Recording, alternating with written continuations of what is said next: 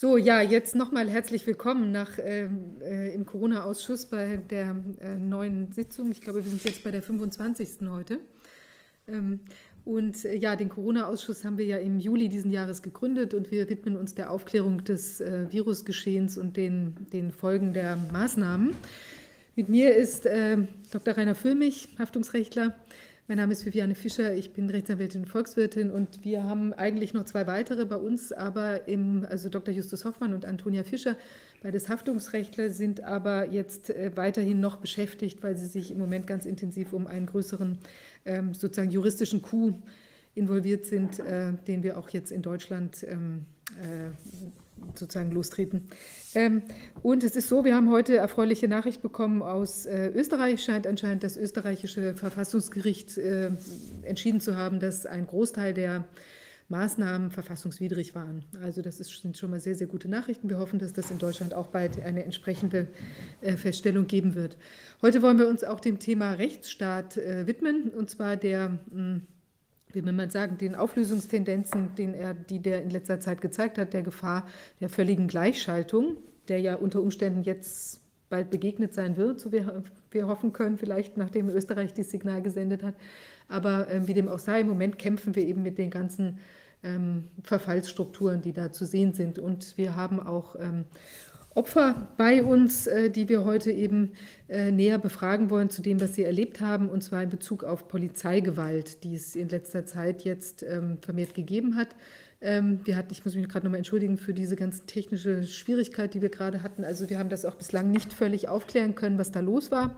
Durchaus möglich, dass dieses Thema unangenehm war, aber wir wissen es nicht. Es kann auch irgendeine Fehlfunktion im System gewesen sein, im technischen, die wir nicht erkannt haben. Auf jeden Fall sind wir froh, dass wir jetzt auf Sendung sind. Ja, wir haben jetzt bei uns ähm, aktuell ähm, Dirk Sattelmeier, Rechtsanwalt und bei den Ärzten, äh, bei den Anwälten für Aufklärung ähm, quasi federführend aktiv. Ähm, und Bert Bohler haben wir da. Er ist Opfer geworden von einer ähm, polizeilichen Übergriffssituation äh, bei einer Demonstration. Ich würde sagen, wir spielen vielleicht als erstes den Clip ein von der, ähm, von der Misshandlung, die Herr Bola erfahren hat. Ich gucke ganz kurz, ob das möglich ist. Okay, kommt.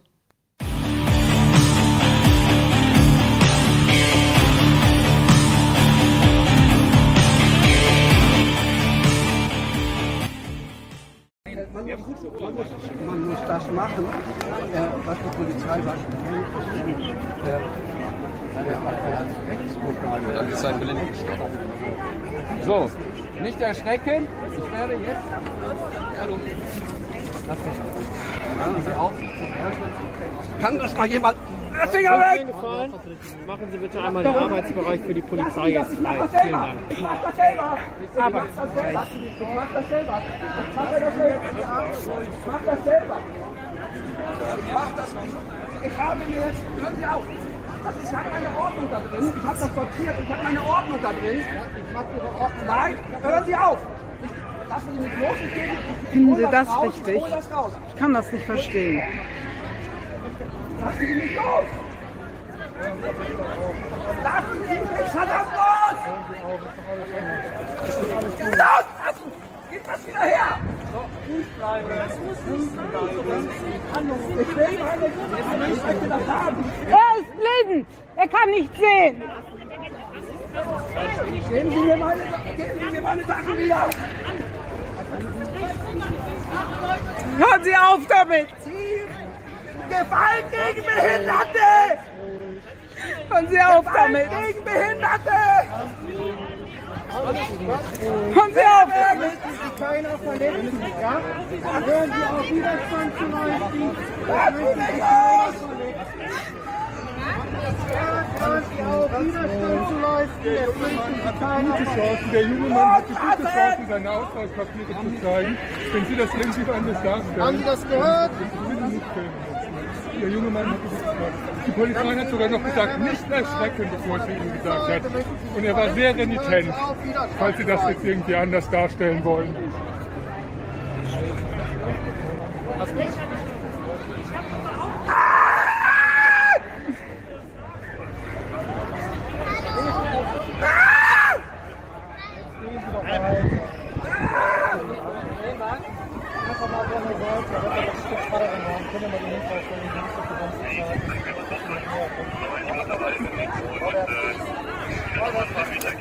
Mann ist blind. Wissen Sie das? Der hat einen Blindenstock hier an der Seite. Was hat er denn getan? Nichts. Ja, also äh, völlig schockierend aus meiner Sicht. Also es ist wirklich Wahnsinn. Ähm, äh, man hat ja in dem, in dem Clip, in dem Video jetzt gesehen, Herr Bohler ist blind und hat natürlich in seinem äh, Portemonnaie auch eine gewisse Ordnung, die er da braucht, dass er das äh, überhaupt die Sachen da drin wiederfinden kann. Und also wie der ähm, äh, da angegriffen worden ist, die sagen ja auch am Anfang noch, seht ihr den Stock, äh, der ist blind. Also ich bin wirklich von den Socken, dass das äh, überhaupt möglich ist. Herr Bohler, bitte erzählen Sie doch uns mal ein bisschen, was, wie das, also wie sich das für Sie dargestellt hat, diese Lage. Ja, ähm, erstmal zur Vorgeschichte. Ich habe mich, äh, ich bin dazugekommen zu einer genehmigten, also angemeldet und genehmigten Kundgebung gegen diese Maßnahmen. Ähm, hatte dann eine Unterstützung dort auch von den Wuppertalern, dass also eine Begleitung dort vor Ort war, weil in ähm, für mich nicht bekannter Umgebung habe ich natürlich Schwierigkeiten mit der Orientierung. Und naja, das ging schon damit los, dass die Polizei dort von Beginn an unglaublich willkürlich vorgegangen ist. Nur weil sich zwei dort umarmt haben, haben sie sofort knallhart alles angezogen, sagen, die Maßnahmen werden jetzt verschärft durchgesetzt und Abstand für alle auch innerhalb eines Haus, äh, Hausstandes, das war denen egal, und auch Maskenpflicht für alle. Ähm, und die haben auch nicht überprüft, ob da diese beiden, die sich umarmt hat, äh, hatten, ob die aus einem Haushalt standen, stammten, haben dann diese Ver äh, Versammlung aufgelöst. Das war schon mal rechtswidrig. Dann hat, ein Teil, äh, hat einer der äh, Leute dort eine Spontanversammlung angemeldet. Die sollte dann das Thema polizeiliche Willkür und Gewalt zum Thema haben. Das war dann ein anderer Platz, der war nur ein paar Stufen hoch. Das hat dann auch stattgefunden, war ähnlich, äh, die, die waren ähnlich schikanös und ähm, willkürlich dort, die Polizeikräfte. Ähm, der Sprecher wurde sogar noch gesagt, er darf mit seinem Megafon nicht in alle Richtungen sprechen, weil äh, die Richtung der Polizei, das würden sie als Angriff auffassen. Ähm, fand ich also total lächerlich. Dann haben sie das auch aufgelöst und ähm, die Begleitung dort, meine Begleitung und ich, wir hatten dann diesen Platz der Spontanversammlung im Grunde schon wieder verlassen, waren die ganzen Treppen schon wieder runtergegangen.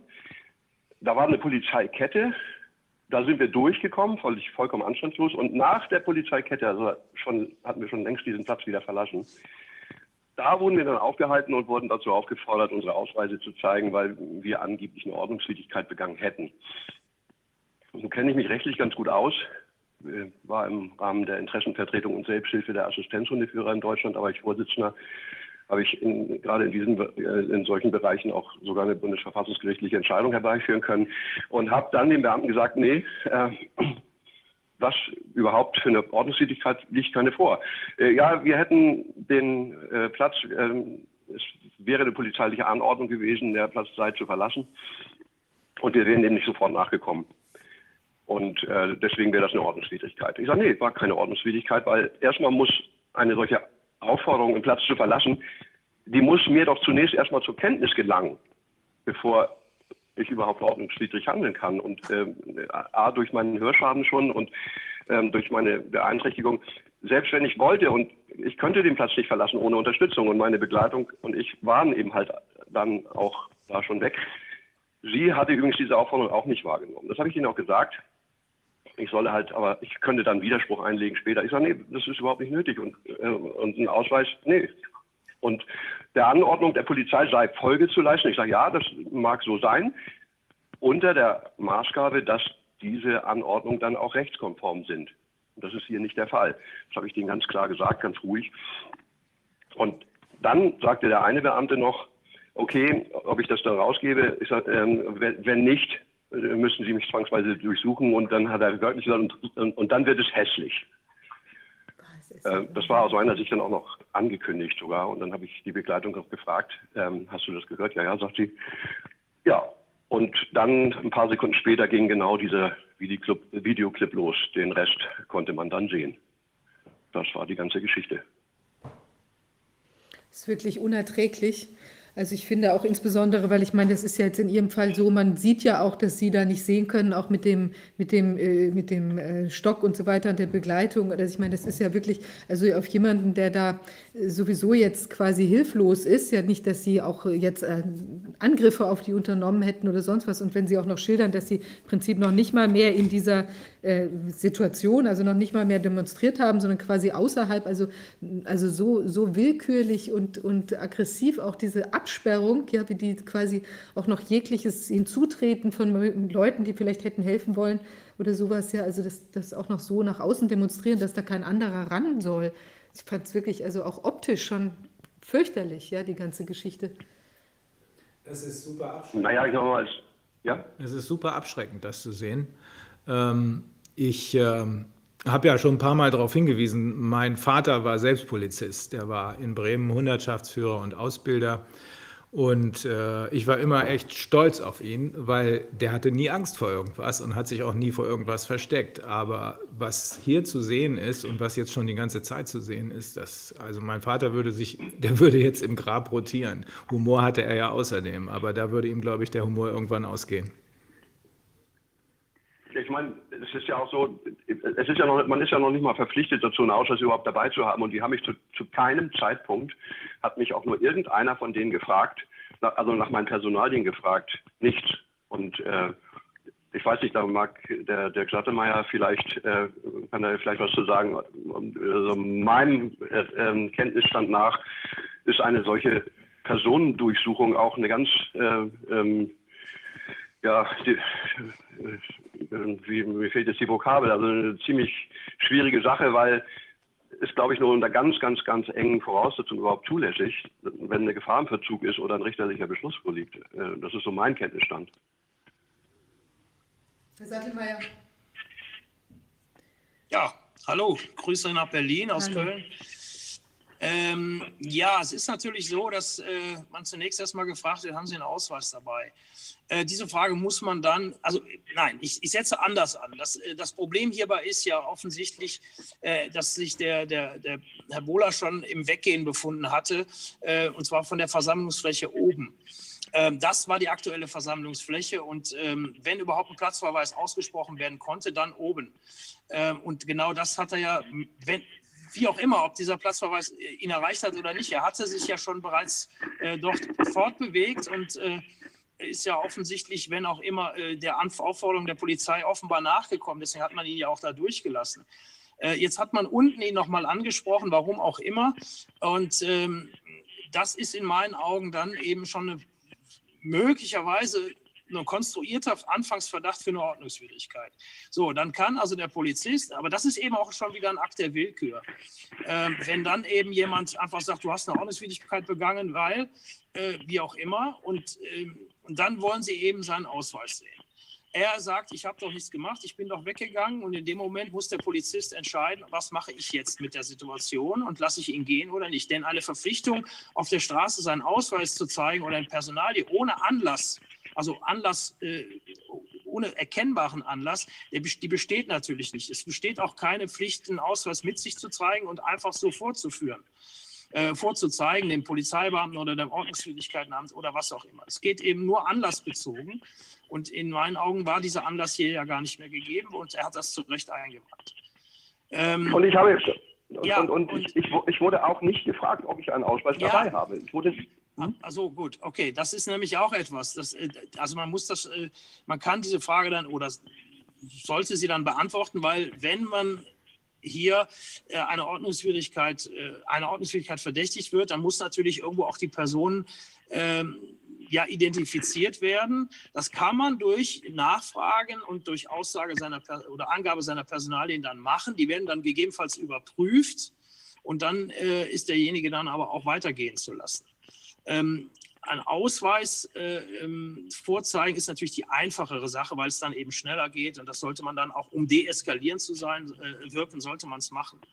Äh, so, so im Allgemeinen. Ja, aber eben nur dann, wenn hier ein Anlass besteht und der bestand meines Erachtens hier nicht mehr. es gibt ja auch genügend Zeugen, das war ja, haben ja, genügend mit. Gut, das kommt dann später. Das Entscheidende hier bei dieser ganzen Situation ist jedoch auch die Verhältnismäßigkeit und die einzelnen Abschnitte. Und da muss man als Jurist immer gucken, äh, äh, wann, wann äh, ist eine, eine Maßnahme noch verhältnismäßig und wann wird sie rechtswidrig? Denn sie kann innerhalb der, äh, ja für den Zuschauer jetzt, äh, handelt es sich hierbei möglicherweise um eine große Maßnahme. Aber innerhalb der Maßnahme kann diese Maß, die weitere Maßnahme auch rechtswidrig werden durch, durch die Unverhältnismäßigkeit. Und das ist hier geschehen. Das ist der entscheidende Faktor in diesem Fall.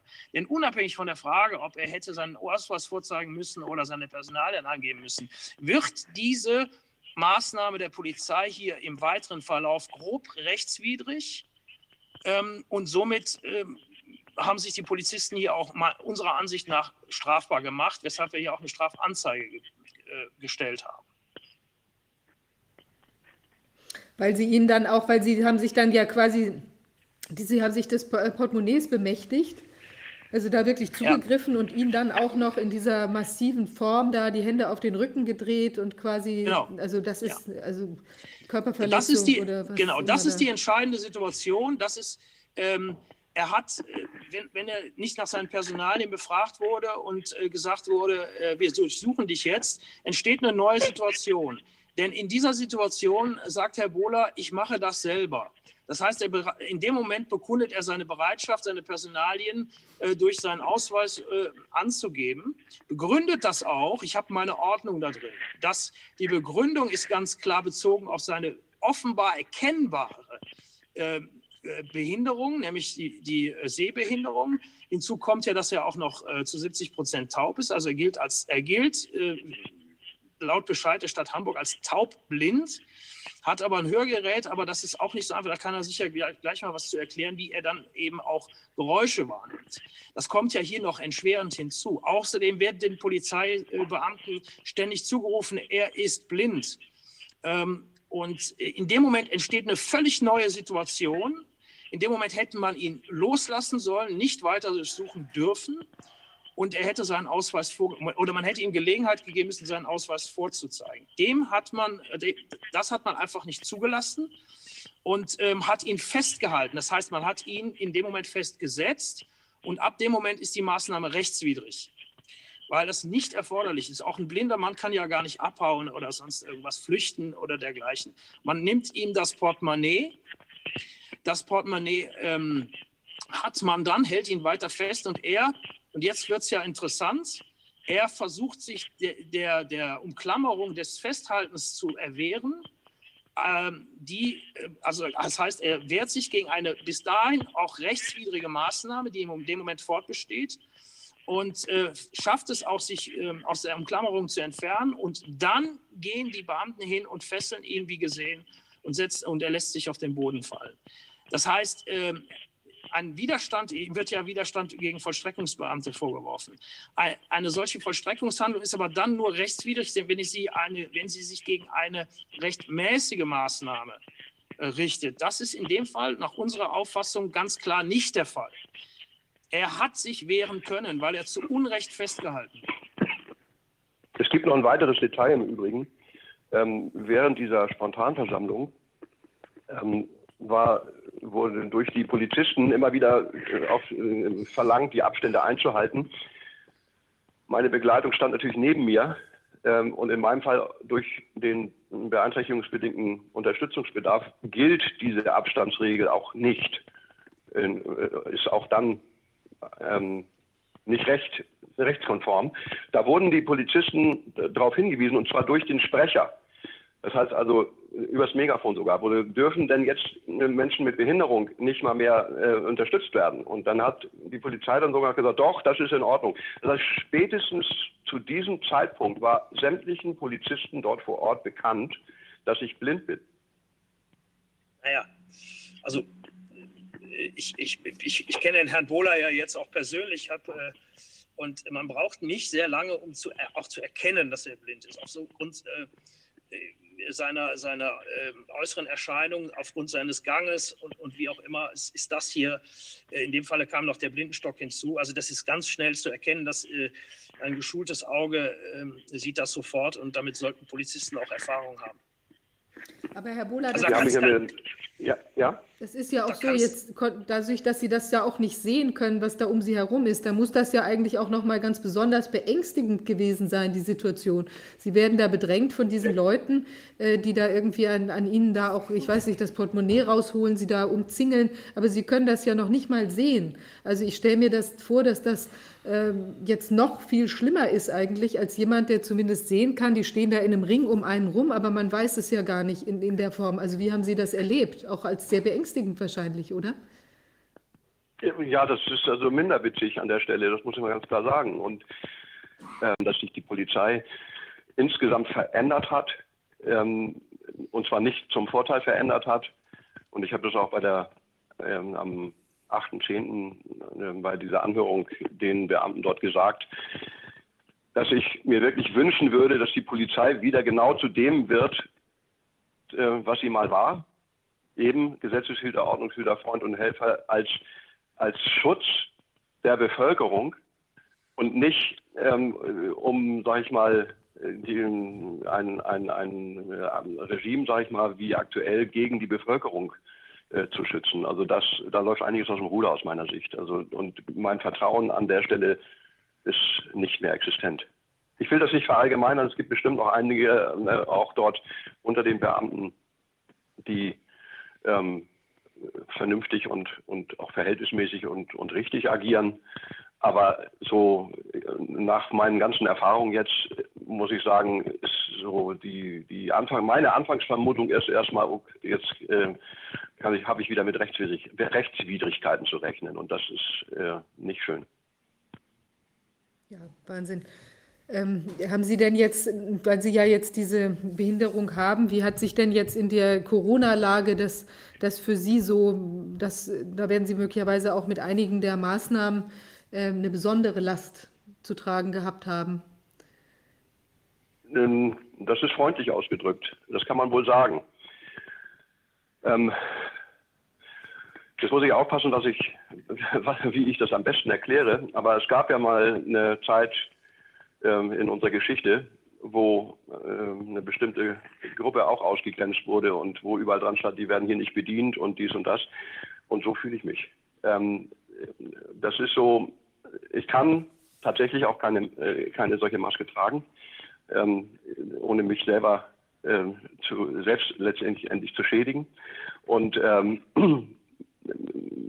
vielleicht ein kurzer Einwurf. Ich, habe ja vorhin schon kurz erwähnt, ich war in der Selbsthilfe der Assistenzhundeführer aktiv als Vorsitzender bundesweit dort und habe auch für die Rechte der Assistenzhundeführer dort immer mich eingesetzt und auch in dem Rahmen sogar eine recht gute verfassungsgerichtliche Entscheidung herbeigeführt. Denen geht es auch so. Wenn man mit einem Assistenzhund äh, beim Lebensmittelhändler äh, einkaufen will, dann wird auch Hunde raus und auch da wird man diskriminiert, teilweise beschimpft, ähm, ähm, ausgegrenzt, ausgeschlossen.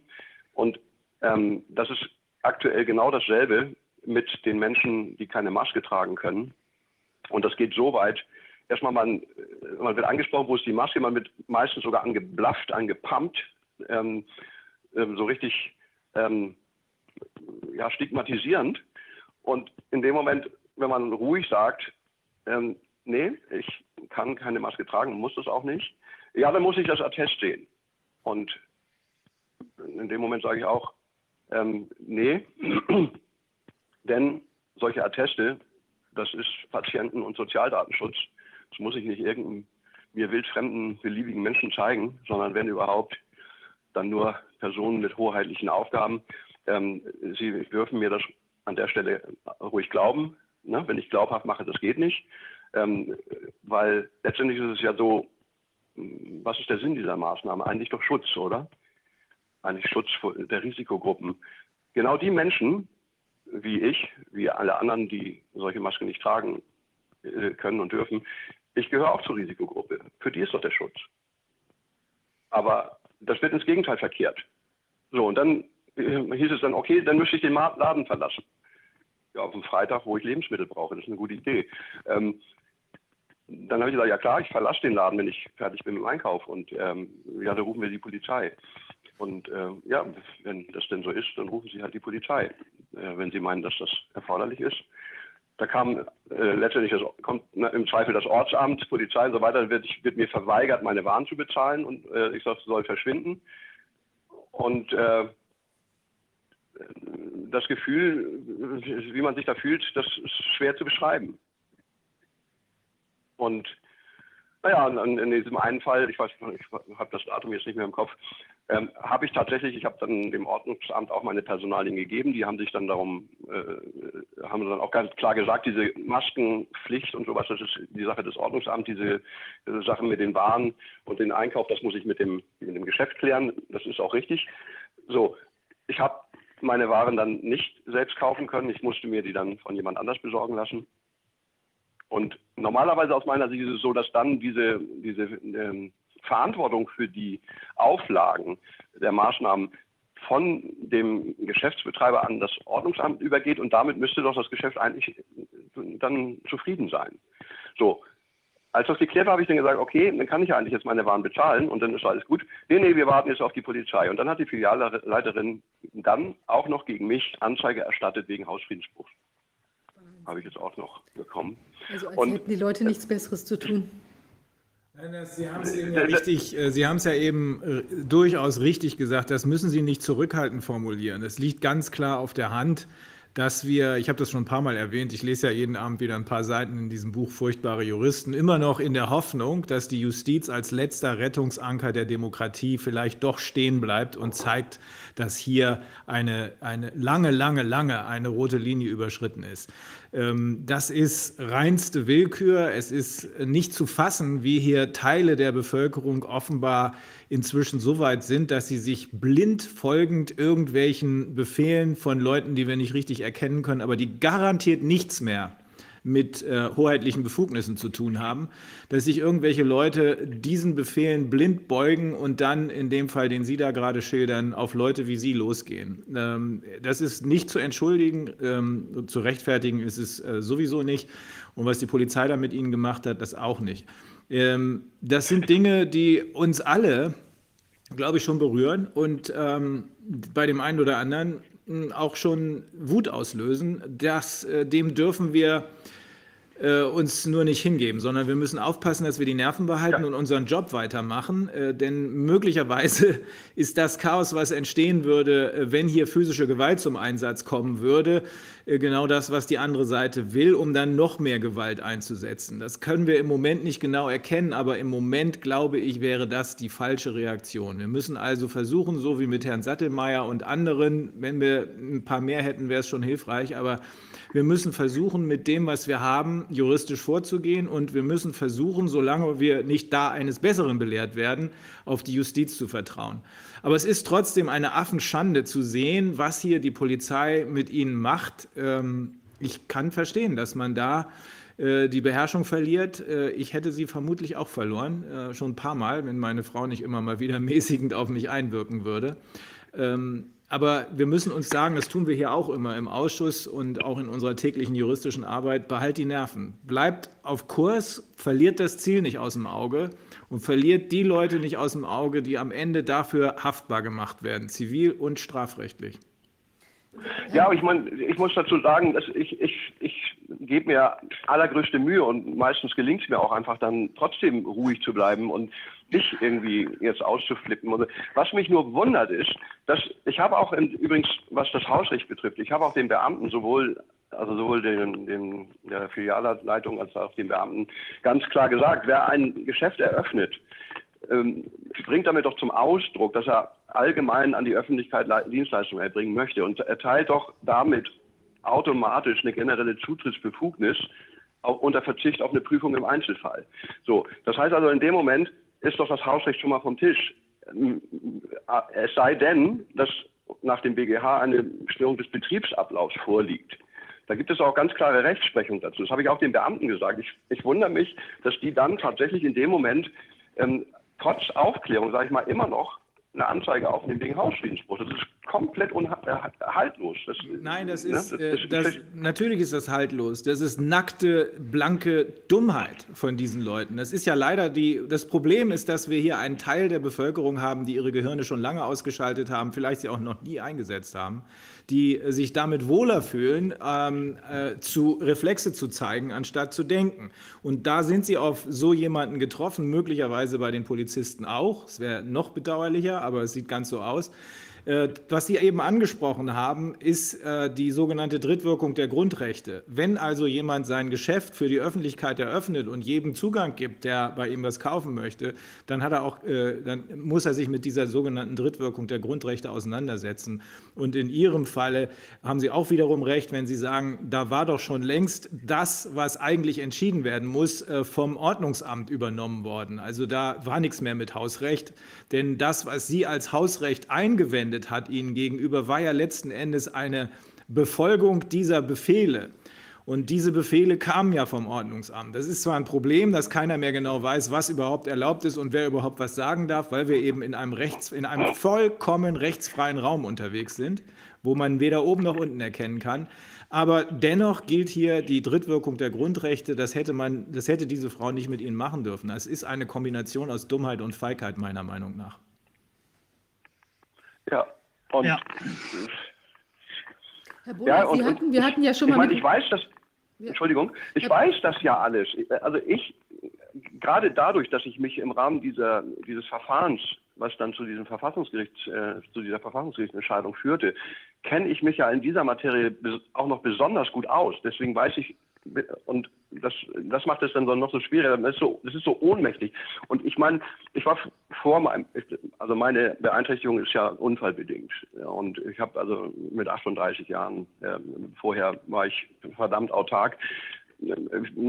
Manch einer mag sich vielleicht vorstellen können, dass für mich, der eine ähm, grundsätzliche Autarkie gewohnt war, ähm, dann durch diesen Unfall und die behinderungsbedingte Beeinträchtigung dass dann Hilflosigkeit für mich auch ein Trigger ist. Das ist also eine Sache, die, mich, die mir schwer zusetzt.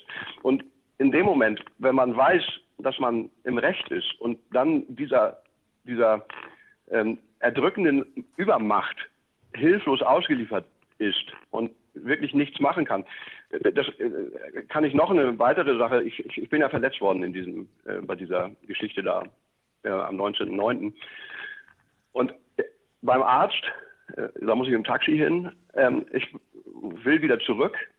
Äh, blafft mich der Taxifahrer an, wo ist die Maske? Ich sage, ich kann keine tragen. Der Arzt steht neben mir und bestätigt ihm das. Äh, ja, da kann ich sie nicht mitnehmen. Mhm. Ähm, ich sage doch, doch, können Sie nicht, nur müssen Sie sogar. Das ist eine Beförderungspflicht. Die haben, die haben die, ja, in diesem kleinen äh, Dings da und so weiter, äh, lässt mich stehen, fährt weg.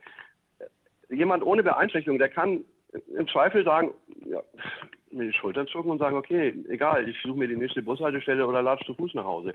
Äh, kann ich aber nicht. Also ich stehe dann da und wieder komplett hilflos und gut, ich kann mir ein neues Taxi rufen, aber das sind alles Sachen, die zermürben, die machen einen, die machen einen schleichend nachhaltig kaputt. Fürchterlich. Ganz, echt ganz schlimm. Herr Bohler, ich, wir hatten ja schon mal miteinander telefoniert, auch in Bezug auf diese Entscheidung. Vielleicht könnten Sie die noch mal mit ein, zwei Sätzen äh, beschreiben, weil die ist nämlich eigentlich auch für unseren Fall jetzt hier sehr interessant, auch im Sinne einer möglichen Analogie, auch in Bezug auf diese Maskenthematik. Äh, definitiv, auf, auf jeden Fall. Das ist, ähm, ähm da kann man äh, ganz sicher herbeiziehen, das ist eine Entscheidung vom 30. Äh, Januar 2020. Da ging es darum, dass eine, äh, eine blinde Frau, äh, die wollte eine orthopädische Gemeinschaftspraxis in Berlin, das, vielleicht kennen Sie es, Professor die Bieberburg, ähm, durchqueren zur angrenzenden Physiotherapie. Und das wurde ihr verwehrt. Auf, nee, Hunde dürfen hier nicht durch mit ihrem Sinnführend.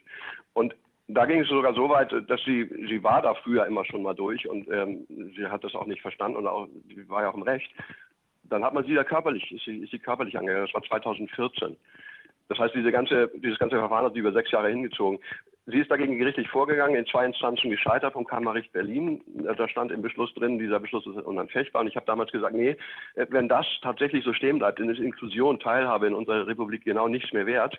Und habe gesagt, okay, das ist unanfechtbar zivilrechtlich, aber nicht verfassungsrechtlich. Und dann haben wir, habe ich sie ermuntert, Verfassungsbeschwerde einzulegen, habe das ganze Verfahren von Anfang bis Ende begleitet, habe den beteiligten Juristen äh, die ganze Argumentation und die ganzen Fakten letztendlich geliefert und sie haben das verjuristifiziert und äh, dann die Beschwerde eingereicht und war in, war in allen Punkten auch erfolgreich. Es ist also wirklich richtig lange, der Volltext liest sich hochinteressant und macht so richtig auch äh, dann höchstrichterlich deutlich, wie das in der Normhierarchie aussieht, wie ähm, das eben halt oben das Grundgesetz, dann kommen die ganzen anderen Gesetze und so weiter und dass letztendlich aber die, die Persönlichkeits- und Menschenrechte, dass also solche Sachen wie Hausrecht oder Freiheit der Berufsausübung, dass die hinter diesen Menschenrechten und Persönlichkeitsrechten einfach dann in dem Moment zurückzutreten haben. Und das ist, äh, also die, die Richter haben sich im Grunde genommen der in diesem Punkt von mir seit Jahrzehnten vertretenen Rechtsauffassung bis aufs i-Tüpfelchen angeschlossen. Und ich denke schon, dass man das in mancherlei Hinsicht auch bei dieser Massenfrage durchaus mit äh, heranziehen kann. Ich äh, schicke Ihnen auch das, gerne nochmal das Aktenzeichen und den Link zu, der, zu dem Volltext schicke ich Ihnen auch gerne nochmal zu. Ähm, das habe ich natürlich alles. Haben Sie, wenn Sie das Aktenzeichen gerade parat haben, sagen Sie es kurz, dann schreibe ich es mir auf, weil das scheint mir eine sehr wichtige Entscheidung zu sein. Herr Füllmich, ich müsste dann, ich, ich, ich, ich kann ja nicht wie andere äh, Leute jetzt einfach mal eben nebenbei rumblättern. Ich müsste dann jetzt akustisch meinem Rechner zuhören und Nee, ein bisschen suchen. Ich weiß nicht, ob das das sinnvoll zu. ist. Herr Bohler, schicken Sie uns das zu und wir verlinken das auch auf der Webseite. Also, weil das ist wirklich hochinteressant. Das ist ja im Prinzip dann entschieden worden, dass ich mit dem Blindenführhund durchgehen kann durch eine Praxis, um eben zu meiner angrenzenden Ja, vor, Ko- vor Praxis allem es war ja so, dass die, die, die, die Praxis, die haben sich mit Händen und Füßen gewehrt und teilweise auch, also ich habe nur den Kopf geschüttelt. Ähm, wie, wie man so sein kann. Ähm, die haben dann, äh, die Argumentation war dann so, dass, dass, dass eine, also das Gericht hatte dann als sachlich rechtfertigend aufgefasst, dass, ähm, dass die Praxis sich nicht dem Makel aussetzen müsse, dass da ein Hund durchläuft. Äh, ich, mir ist dazu nichts mehr eingefallen. Ich glaube aber, Frau Fischer, ich habe Ihnen das sogar mal geschickt per, äh, in irgendeiner Mail. Aber ich schicke das auch gerne nochmal, das ist überhaupt kein Problem. Ja, ich Ähm, kann es auch, ich kann es das sonst auch, das stimmt, Sie haben recht, ich habe es auch schon gelesen, aber Sie können es, ich kann es auch weiterleiten. Aber sonst, wenn, ja, ich leite es weiter, dann Ich schicke brauchen das auch Sie es gerne nicht nochmal, das ist überhaupt kein Problem. Ich schicke das wirklich sehr gerne nochmal. machen ähm, also ich bin auch unter, ich, ich bin auch unter, äh, ich bin, ich sag mal als Beispiel, ich bin im Facebook zu finden, auch unter meinem Namen. Davon, da, davon gibt es nicht so viele und auf meinem Profil gibt es auch Links zu dieser Entscheidung. Also Okay, der, das ist die Bundesverfassungsgerichtsentscheidung äh, 2 BVR 1005 aus 18 vom 30. Januar 2020. Genau. Ja, Danke, Dirk. habt ihr das mitgeschrieben? Ja, 2 GVR 1005 aus 18. Genau, ganz genau. 2 BVR, richtig, genau. So, Ja, Das sehr, ist ich die- denke, sehr wichtig. Das kann echt Ja. nochmal einen Aspekt geben. Und Welches, welches war das Datum? äh, 30. äh, 30. Januar 2020. Okay, alles klar. Und was ich so spannend finde, was ich so spannend finde, äh, also in solchen Situationen äh, äh, erkläre ich den Leuten das auch. Ich sage denen, pass auf, so und so sieht das aus und das sind die Rechtsgrundlagen. Aber in der aktuellen Gesellschaft, also in der gesellschaftlichen Situation, äh, interessieren Fakten niemanden mehr. Ja, da hört überhaupt niemand mehr zu. Man, man, man dringt mit, mit wirklich mit Substanz und Fakten dringt man überhaupt nicht mehr durch, weil diese ganze Propaganda, diese ganze ähm, Indoktrination bereits so durchgedrungen ist, ähm, die, die, die, diese ganze Angst- und Panikerzeugung, die Leute im Grunde genommen, ich sag mal, die Lösungskompetenz der Leute schon ausgeschaltet hat. Das ist Aber wir immer dürfen, in der, Ge- äh, ja, hm? Dem, ka- dem kann ich nur zustimmen, weil ich, äh, ich bin auch erschrocken äh, über, über auch Kollegen oder auch juristisch vorgebildete Menschen, denen ich auch zum Beispiel jetzt erklärt habe, dass was die Bundesregierung bzw. die Landesregierung da am Mittwoch gemacht haben, nämlich einen sogenannten Lockdown Light mit äh, wieder äh, Hotelschließungen und Beherbergungsverboten und Schließungen von Gastronomen, dass das ja ko komplett diameträr zu den Entscheidungen, die ja noch gerade mal ein paar Tage oder ein paar Stunden alt sind, äh, von Oberverwaltungsgerichten in, in Bundesländern, dass, dass die dann gesagt haben, es ist verfassungswidrig. Und, und, und dann erzähle ich, dann erzähle ich das einem, einem vorgebildeten Volljuristen, der zwar vielleicht nicht mehr als Anwalt tätig ist, und sage, die verhalten sich da gerade mit ihrem Lockdown gerade verfassungswidrig. Ganz offen verfassungswidrig. Und Herr Laschet sagt auch noch, es ist tatsächlich so, dass wir davon ausgehen, dass das vor Gericht Bestand hat. Da sagt er, ja, du hast ja recht, also weil er es ja versteht. Er versteht es. Was er aber nicht, aber er sagt dann aber. Ja, da sage ich, was aber? Was gibt es denn da für einen Juristen ein Aber? Da gibt es kein Aber, da gibt es doch keine zwei Meinungen zu. Ähm, wenn man sagt, es ist so. Ähm, so darf sich eine Regierung doch nicht verhalten. Ja, vielleicht Gesetz, übergesetzlicher Notstand und weiß der Geier was. Äh, ja, das sind die, ich glaube, das sind die Auswirkungen der Traumatisierung der Gesellschaft ja. in, in beide Richtungen, ähm, dass selbst Fakten, selbst juristische Fakten nicht mehr, nicht mehr äh, beachtet werden, selbst von Regierungen, die sich ganz offen gegen in eklatantester Art und Weise, so wie ich es noch nie erlebt habe, äh, seit ich Jurist bin und äh, gegen Gerichte stellen, Gerichtsentscheidungen stellen, ähm, und insofern der, der dritten Instanz in unserem Land, die ja auch eine Kontrollfunktion hat, ähm, im Prinzip ja, wie ich es gerne sage, dann auch in, Hintern, in den Hintern tritt und sagt, äh, ihr könnt uns mal. Und somit die Funktion dieser, dieser letzten Gewalt, die ja noch funktioniert, in Teilen, äh, hier komplett, die wird entzogen komplett dadurch. Und das ist erschreckend, wenn selbst Juristen, das heißt Gebildete, so gebildet wie wir das sind hier, äh, wenn Sie selbst sagen, das geht eigentlich in Ordnung und nichts anderes war in dem Gespräch, äh, äh, war dem, dem Gespräch zu entnehmen, ja, dann muss ich fragen, was wird denn noch alles hingenommen? Ja, das ist wie die Konstellation mit der Demo, wo ja die durch zwei Instanzen entschieden wird, dass sie stattfinden muss und gleichwohl oder stattfinden darf. Das war der 29. Äh, achte da in Berlin und gleichwohl wird äh, ein Kessel errichtet, der nicht aufgemacht wird, obwohl die Leute loslaufen wollen genau. und dann, also genau die Konstellation, setzt sich Herr Geisel oder die Einsatzleitung, setzt sich darüber hinweg. Ja. Darf ich noch was dazu an? Ja. Ich würde gerne, ich, würde gerne noch einen Punkt mit mal ansprechen. Und das betrifft jetzt nicht die, die, die knallharten juristischen Fakten, sondern tatsächlich auch die Auswirkungen für Menschen mit Behinderung. Ich habe in meinem, im Rahmen meines Engagements mit, mit im Grunde genommen äh, schwerbehinderten Menschen sämtlicher Sparten zu tun gehabt. Ob das nur Diabetes war oder Epilepsie, Narkolepsie, Rollifahrer, also mobilitätseingeschränkte Personen, ähm, ähm, Borderline, äh, wobei äh, ich fasse das mal zusammen, Menschen, die von ähm, Traum Traumafolgestörungen betroffen sind. So, und jetzt stelle man sich mal vor, es gibt äh, in unserer Gesellschaft unglaublich viele Menschen, die frühkind frühkindlich extrem schwerst komplex traumatisiert wurden durch rituelle Gewalt, sexuelle Gewalt, frühkindlich ähm, und so weiter. Das heißt, die, äh, Herr Wodak weiß es sicherlich, es gibt die, sogenannte DIS, die dissoziative Identitätsstörung.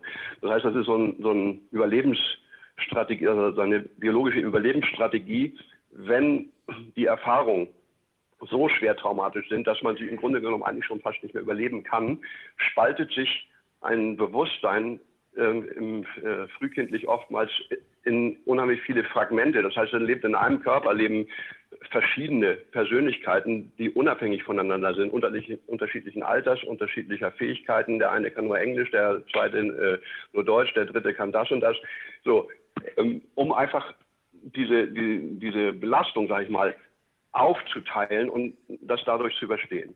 So, und viele von diesen Menschen sind im Rahmen ihrer traumatischen er Erlebnisse oftmals ähm, ja fast umgebracht worden. Also dem wurden teils Mund und Nase zugehalten bis kurz vorm Exitus, bis kurz vorm Ersticken. So, jetzt stellt sich mal jemand vor, so jemand soll jetzt eine Maske tragen. Das ist ganz toll, weil solche Menschen sind sofort wieder in ihren traumatischen Erlebnissen und leben, erleben das direkt wieder neu.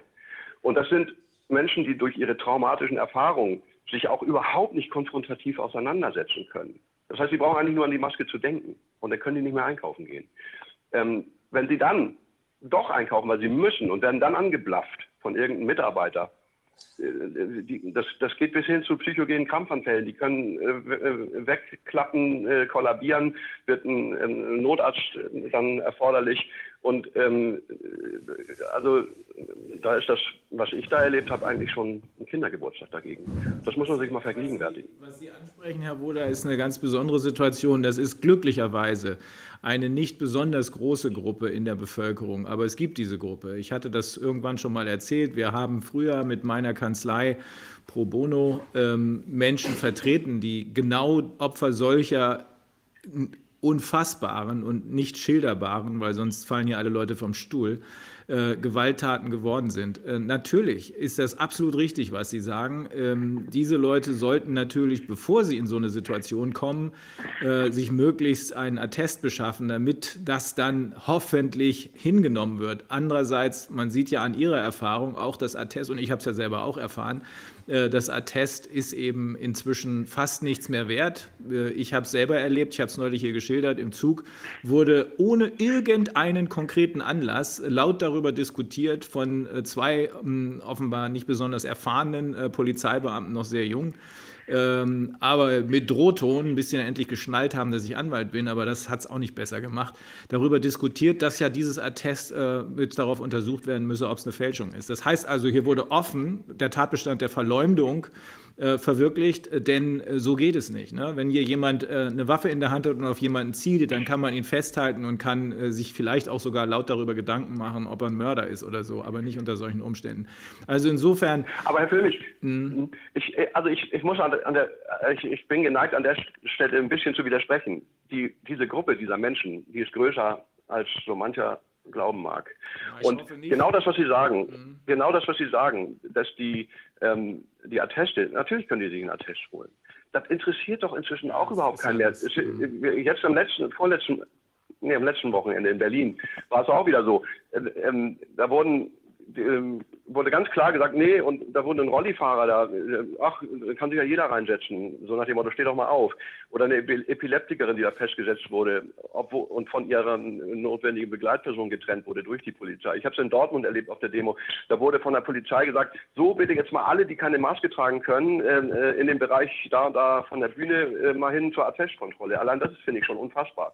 Dann mussten bei diesem sogenannten Spaziergang, äh, zu, äh, Gesundheitsspaziergang zur Stärkung des Immunsystems, da wurde von, der, von den Polizeikräften wurde dann ähm, äh, angeordnet, die, die eine Maskenbefreiung haben, die hätten bitte ganz vorne hinter dem Banner zu laufen, getrennt davon hinten, äh, die anderen die mit Maske. Und ich habe dann auch auf der Bühne, ich habe dazu was gesagt. Ich habe gesagt, also Leute, ich dachte, wir hätten in unserer zivilisierten Gesellschaft solche Auswüchse wie die Apartheid überstanden. Das ist genau dasselbe wie im Bus früher, äh, so nach dem Motto, die Weißen vorne, die Schwarzen hinten. Ähm, das ist Faschismus pur.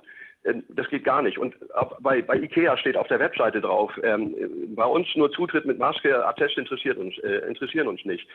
Und immer mehr, es geht immer mehr ähm, Geschäfte ähm, in der Öffentlichkeit sagen, Mediamarkt äh, hier in Wuppertal zum Beispiel, ja. äh, interessiert uns nicht. Masken, äh, egal. Äh, das müsst ihr abkönnen. Ja, das haben wir, das, das habe ich auch erlebt, Herr Woda. Ähm, ich will nur noch mal auf diese Gruppe. Ich hoffe, dass sie nicht so groß ist, wie Sie vermuten. Äh, ich befürchte, dass Sie möglicherweise recht haben und sie ist größer, als wir alle wahrhaben wollen. Ähm, ich gebe Ihnen auch absolut recht, äh, wenn diese Attestgeschichte, die ja eigentlich genau dem Schutz dieser Leute dienen soll, äh, nicht mehr beachtet wird, dann fragt man sich schon, was man machen muss. Und äh, anders als Sie, Sie sind eloquent, Sie sind gebildet, Sie sind auch ausgebildet, was auch die rechtliche Lage angeht, sind solche Menschen in der Regel, auch wenn sie intelligent sind, Sie meisten sind ja sehr intelligent, sonst hätten sie es nicht überlebt, äh, nicht in der Lage, sich damit so rational. Sie sind hilflos. Ich weiß, ich weiß. Sie können sich, die können sich nicht ja. so rational damit auseinandersetzen. Wir haben hier Folgendes, das wollte ich dich sowieso fragen, Viviane. Äh, es gibt hier etliche, Geschäfte, äh, die offenbar im vorauseilenden Gehorsam, es erinnert mich dann wieder so sehr an das, was ich in diesem Buch äh, Furchtbare Juristen lese, wo also äh, am Ende das Nazi-Pack äh, einige Juristen so weit gebracht hatte, dass sie weit über das hinausgingen, Sondergerichte eingerichtet haben, äh, Todesurteile für einen Witz über Hitler und solche Sachen und das noch wenige Tage vor Kriegsende und Schlimmeres. Ähm, ich bin am überlegen, ob wir das nicht hier, ob wir das nicht auf unserer Website öffentlich machen sollten, so eine Art Boykottaufruf äh, betreffend diejenigen Geschäfte, die sich offenbar nicht mal mehr darum scheren, ob jemand aus gesundheitlichen Gründen eine Maske tragen muss oder nicht. Ich finde, das sollten wir machen. Ja, Gute Idee. Das Schlimme ist, das Schlimme ist, dass ich, äh, ich habe von einem deutschen Gericht, nämlich von dem Landgericht Köln, ja eine Entsche Entscheidung erwirkt im Eilverfahren, auch über den Herrn Bohler, Mhm. äh, wo es um diesen KVB-Fall ging hier. Mhm. Und äh, dieses Gericht hat ähm, die, den Erlass einer einstweiligen Verfügung gegen die Kölner Verkehrsbetriebe äh, abgelehnt. Ähm, äh, es, es war gerichtet auf eine Unterlassung, äh, die, bestimmte Ansagen zu unterlassen, ähm, äh, zukünftig über die Frau Kebekus. Und dieses Gericht hat ähm, diesen Antrag abgelehnt mit der Begründung, unter anderem mit der Begründung, dass es ja bekannt sei, dass nicht wenige Menschen aus ähm, gesundheitlichen Gründen diese Maske nicht tragen können. Und somit ähm, könnte man äh, die Bezeichnung als Assi, die damals Frau Kebekus benutzt hat, äh, könne man dann äh, nicht auf sich beziehen, wenn man doch weiß, ähm, dass man äh, die Maske aus medizinischen Gründen nicht tragen kann, weil es eben dann auch andere wüssten. Das heißt also, das deutsche, äh, ein deutsches Gericht, das in dem Fall das Landgericht Köln war, bescheinigt eigentlich, dass ähm, tatsächlich nicht wenige Menschen sich auf diesen Ausnahmetatbestand berufen können ähm, und lehnt dann mit gleichzeitig die Ansprüche des Mandanten auf Unterlassung ab. Also Darf ich ähm, dazu? das ist, das ist so paradox, ähm, weil es ja eben äh, das geltende Recht wird ja hier mit Füßen getreten. Es gibt ja diesen Ausnahmetatbestand und es gibt ihn immer noch. Es gibt ihn immer, aber auch immer noch in jeder Verordnung in Deutschland, in allen 16 Bundesländern gibt es diese Ausnahmetatbestände. Der einzige Grund, warum es sie gibt, und da muss ich auch widersprechen, äh, leider, äh, Herr Kollege Füllmich, der Grund, warum es den gibt, ist, dass sich hier die Länder äh, bei, ähm, ja, mit, mit diesen, äh, mit diesen äh, Ausnahmetatbeständen äh, gegen etwaige Schadensersatzansprüche freizeichnen wollen, weil sie ständig danach natürlich sagen können oder jederzeit sagen können, es gibt ja die Ausnahmetatbestände, die haben wir ja gewährt und somit sind wir als, als ähm, Land oder vielleicht auch als Kreis oder Stadt nicht haftbar zu machen. Das ist der einzige Grund, warum es sie gibt. Wenn der Verordnungsgeber könnte oder ähm, so, es so ja, äh, darauf, nicht, äh, äh, darauf nicht acht geben würde, dann würde er äh, diese Ausnahmetatbestände gar nicht zulassen. Davon bin ich fest überzeugt. Das ist jetzt äh, zwar nicht verbrieft, weil ich keinen äh, entsprechenden Entscheidungsträger dazu befragt habe, äh, warum denn immer noch diese Ausnahmen gelten, die ja zu so vielen Problemen auch führen. Ähm, aber ich bin sicher, dass das die Motivation dahinter ist. Ähm, einfach, äh, weil dann eben keine Haftung entstehen kann. Also lässt man Darf ich diese. aber zu, aus, aus, aus, aus Sicht des, eines Betroffenen mal, ähm, was, die, die, was das Gericht dort sagt, ähm, man äh, muss das ja nicht auf sich beziehen, dass man Assi ist. Wenn man jetzt aber als Betroffener in den öffentlichen Verkehrsmitteln fährt und die, die Reaktionen der anderen Fahrgäste erlebt, die durch solche Aussagen ausgelöst werden, dann ist das das genaue Gegenteil. Ja, natürlich. Man wird so dermaßen ähm, äh, äh, beschimpft äh, teilweise und wie gesagt bis hin zu bespuckt. Ähm, ähm, die Leute hören nicht mehr zu und ähm, die hören diese Ansagen. Das ist, das ist, ja, ist, wie soll ich sagen? Es ist vielleicht eine, es ist, es ist sogar eine, aus meiner Sicht jetzt nicht, auch auch wieder nicht, natürlich nicht juristisch gesprochen, ist das wie wie, wie so eine Art Volksverhetzung leid. Das ist es ja auch. Das ist eine solche Gerichtsentscheidung ist aus meiner Sicht nicht anders zu qualifizieren als, als eine inoffizielle Aufforderung zur Volksverhetzung. Denn wer das einfach hinnimmt und damit auch gleichzeitig die Folgen in Kauf nimmt, die Sie ja gerade geschildert haben, der, dann gebe ich Ihnen wieder recht, Herr Kollege Sattelmeier, der scheint ja offenbar sowohl als Verordnungsgeber als auch als derjenige, der es durchsetzt, die, das Ganze nur noch formelhaft zu sehen. Also man gibt die Möglichkeit einer Ausnahme, sorgt aber gleichzeitig dafür, dass das in der Öffentlichkeit verteufelt wird oder lächerlich gemacht wird oder eigentlich nicht lächerlich gemacht wird, sondern benutzt wird, um gegen Menschen vorzugehen, die sich auf diese Ausnahmeregel berufen. Ähm, deswegen sage ich, das ist entscheidend, was jetzt in den Gerichten passiert. Können, die, können wir auf die Gerichte zählen oder nicht? Herr kennen Sie die Geschichte in Berlin, wo diese, dieses, diese Plakate mit der älteren Frau, die da so einen, so einen ihren, ich sage jetzt mal, den Ja, ja. Finger hochreckt und sagt, ja. Das hat in äh, den ist doch das USA gleiche das hat- das in genau den das, ist- Das USA ist doch der Aufruf dazu, macht die, macht die, die blöden Maskenverweigerer platt. Ja. Und zwar völlig un, völlig, völlig Ja, es, also ist, un, es ist undifferenziert. Es ist undifferenziert. Ich würde ja selbst wenn man sagt, okay, man findet das alles in Ordnung, man findet die Mas das Maskentragen in der Öffentlichkeit, in öffentlichen Verkehrsmitteln verhältnismäßig ist es, das kann man ja durchaus vertreten. Ähm, selbst dann muss aber, wenn solche Ansagen oder Plakate kommen, muss hier ein Hinweis darauf äh, mit aufgenommen werden, dass es aber auch Menschen gibt, die diese Maske aus medizinischen Gründen nicht tragen können und dass aus genau diesem Grund der Verordnungsgeber ähm, Ausnahmetatbestände geschaffen haben. Das, äh, das pauschale Diffamieren von Nicht-Maskenträgern, und um nichts anderes geht es ja hier. Das eben ist genau das, was wir hier auch, auch äh, in diesen Gerichtsentscheidungen oder mit diesen Klagen äh, auch angehen. Ähm, das war ja, die Kollegen sind da in Berlin ja dran, da steht noch eine Entscheidung aus, ob das jetzt äh, was auch immer darstellt. Ähm, aber genau darum geht es ja auch hier. Und es führt eben, und ich habe ja auch diese Fälle auf dem Tisch. Ich habe jetzt eine Dame, die, äh, die ist in der Bahn zusammengeschlagen worden. Ja, also ist, das wird ja, das endet ja sogar in Gewalt. Also es geht ja nicht nur Spucken und Beleidigen ist ja noch das, ist ja noch das harmlose äh, bei der ganzen Geschichte, wenn es da zur Konfrontation kommt. Nein, es geht, artet sogar in Gewalt aus. Und wir haben, ich habe hier eine junge Frau, ähm, und die ist, äh, die ist äh, mit, mit, ne, mit, einer Platzwunde, die genäht werden muss, schließlich ins Krankenhaus gefahren ähm, und ähm, zuerst von einem äh, Mann angegangen worden. Also da gibt es dann auch keine, äh, kann, äh, da wird auch gar nicht mehr unterschieden und äh, ob es jetzt eine Frau ist, die sich nicht wehren kann, da wird einfach, einfach draufgeschlagen. So, so weit sind wir schon mit, mit diesen Dingen. Das sind, ich meine, Gewalt gibt es in öffentlichen Verkehrsmitteln und öffentlichen Plätzen immer, aber doch bitte nicht wegen sowas. Äh, und da ist dann eben so eine Ansage wie in der KVB oder so ein Finger, ein Fackfinger, wie der Herr Bohler eben gesagt hat, richtigerweise, äh, ist ja, ist ja nur der, der Nährboden, der das Ganze noch genau. befeuert. Und zwar und, bewusst. Äh, hier, bewusst. Hier, Anstiftung das ist, das quasi. Ist, das, ist, ja. das ist auf jeden Fall. Ein Richter, der einen derartigen Scheiß in ein Urteil schreibt, der macht das auf jeden Fall mit bedingtem Vorsatz. Also ja. das ist Rechtsbeugung hoch 10, würde ich mal meinen. Ähm, und zwar genau wegen dieser Konsequenzen. Es ist ja nicht nur so, dass man da ein bisschen schräg angeguckt wird, sondern so wie Sie es gerade schildern, es führt am Ende zu physischer Gewalt. Das ist ja genau die Situation, die wir eigentlich vermeiden wollen, die wir alle vermeiden wollen, solange wir jedenfalls nicht wissen, wer da hinten eigentlich schiebt. Man kann sie ja schemenhaft erkennen, die Leute, die schieben. Aber jedenfalls ist das eine Situation, die unerträglich ist und gerade diese, dieser, dieses komische Plakat, ist in den USA, hat für Entsetzen, für absolutes Entsetzen gesorgt. Meine Freunde, meine Nachbarn da von bei uns auf der Ranch, wir, die riefen geradezu panisch an und sagen, was ist bei euch los? Seid ihr wieder da, wo ihr hergekommen seid? Äh, ich habe immer gesagt, ich ganz hatte genau, mit den Typen nichts genau, zu tun, aber genau was soll ich denn jetzt sagen?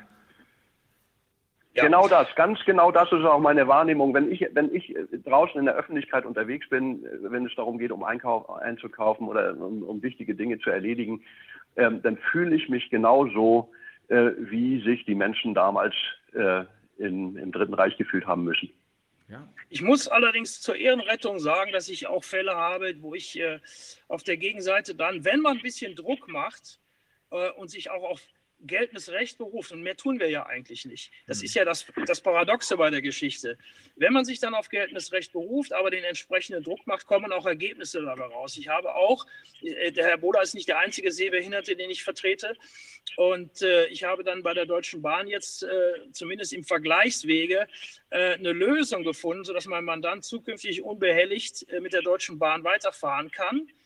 Ähm, und sogar noch eine Entschädigungszahlung gekriegt hat. Also ähm, das sind, äh, äh, aber warum muss es dann immer über Anwälte gehen? Ja. Warum, äh, warum muss immer geklagt werden äh, oder, oder zumindest angedroht ge zu klagen? Und äh, das sind alles Dinge, die äh, ich darauf zurück. Soll ich darauf antworten? ja, Moment. Soll ich darauf antworten, Dirk? Warum? Ja. Ja, ähm, das ist, aus meiner Sicht die Frage stelle ich mir nämlich auch. Warum muss das immer über ähm, äh, Gerichtsverfahren, über, über Rechtsstreitigkeiten? Aus meiner Sicht kann das eigentlich jetzt mal so ganz generell und global betrachtet nur den einen einzigen Sinn haben, dass irgendjemand vorhat, die Gerichtsbarkeit so dermaßen zu überlassen, also bis zur Handlungsfähigkeit zu überlassen, um möglicherweise ähm, da bestimmte Dinge durchzuziehen, die man sonst nicht durchkriegen könnte. Das ist aber nicht möglich, Herr Wohler, weil wir brauchen nur ein, zwei Präzedenzentscheidungen, dann bricht das ganze Kartenhaus zusammen. Deswegen sage ich immer, konzentriert euch aufs Wesentliche. Selbstverständlich müssen wir in Situationen wie Ihrer oder den anderen, die Sie geschildert haben, aktiv werden. Wir sind nicht genug Anwälte. Äh, aber wir müssen es tun. Trotzdem müssen wir uns auf die zwei, drei Präzedenzsachen konzentrieren, die das gesamte Kartenhaus zum Einsturz bringen. Dann ist es vollkommen egal, ob danach noch äh, weitere Menschen sich an die Gerichte wenden müssen. Ich glaube, das hat einen etwas anderen Hintergrund. Hier wird einfach getestet. Hier wird einfach getestet, wie weit können wir gehen. Und hier wird ja, offensichtlich dann, auch dann mit kann ich nur solchen sagen, also dann da aus meiner ähm, Sicht würde ich sagen, so, das, auf das Wesentliche konzentrieren, da würde ich persönlich sagen, schlagt der dem Regime den PCR-Test aus der Hand. Ja, genau. Das tun wir. Ne? wir also Ja. Sie, Sie müssen sich mal eins vorstellen oder äh, vielleicht können Sie sich das vorstellen. Äh, zumindest bei mir. In meiner Kanzlei ist es so, dass wir absolut bis hier abgesoffen sind in erstmal Mails beantworten, dann Telefonate, das mache ich schon gar nicht mehr, weil es nicht geht. Äh, Meine Kolleginnen machen das, meine Sekretärinnen machen das. Dann müssen wir Gerichtstermine wahrnehmen. Wir haben immer noch unsere normalen Sachen am Laufen. Deutsche Bank, VW, äh, Kühne und Nagel.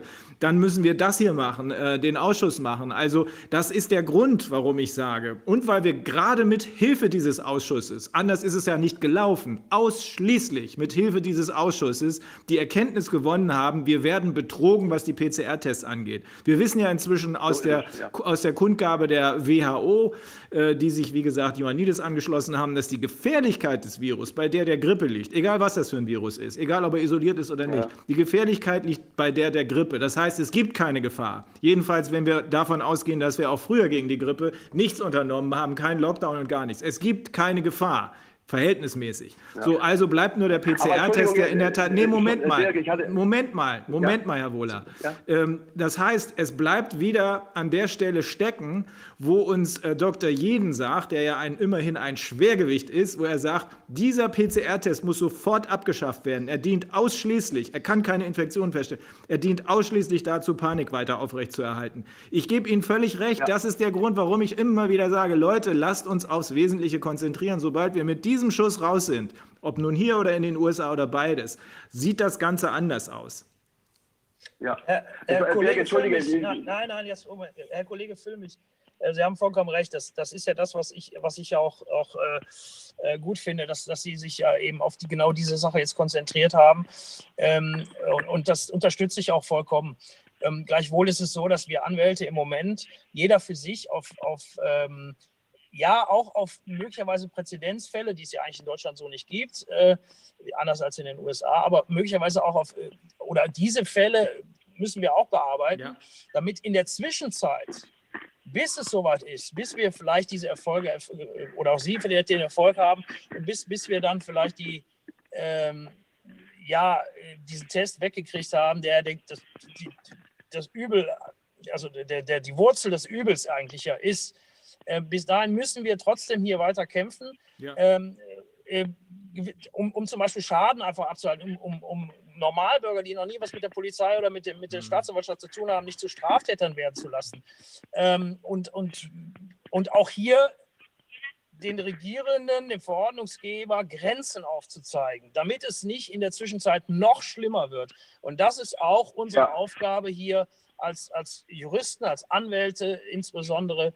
Und das tun wir auch. Und ähm, ich kann aber immer wieder nur sagen, das dauert natürlich alles genauso, Ja. wie es bei Ihnen dauert. Ja. Sie wissen das selber. Ähm, das Ganze ist ein Marathon, das sagen wir ja auch immer wieder, Hm. insbesondere vor dem Hintergrund, dass natürlich Gerichte äh, und die, die ganze äh, ja, Jurisprudenz einfach, einfach sehr langsam la- arbeitet, sehr langatmig äh, ist und ähm, man hat eben relativ selten schnelle Ergebnisse. Und äh, da ist im Moment äh, ja alles nur im Eilverfahren drin, das haben wir aber alles schon mal erklärt, will ich nicht wiederholen. Ähm, und da, da, das muss der Weg sein. Äh, Das heißt, sich aufteilen und das tun wir, glaube ich, auch ganz gut. Aber Ja, es ist glaube- trotzdem notwendig, auch Verfahren zu führen im, ich sag mal, Kleinen, ähm, weil sonst auch ja, die Leute, glaube ich, verzweifeln. Und Ja, das- ist richtig. das Ich gebe ist- Ihnen völlig ja. recht. Absolut, absolut meine Meinung. Also wir müssen uns besser koordinieren, Herr Sattelmeier, damit der eine Ja. das macht, was er gut kann und der andere das macht, was er gut Genau. kann.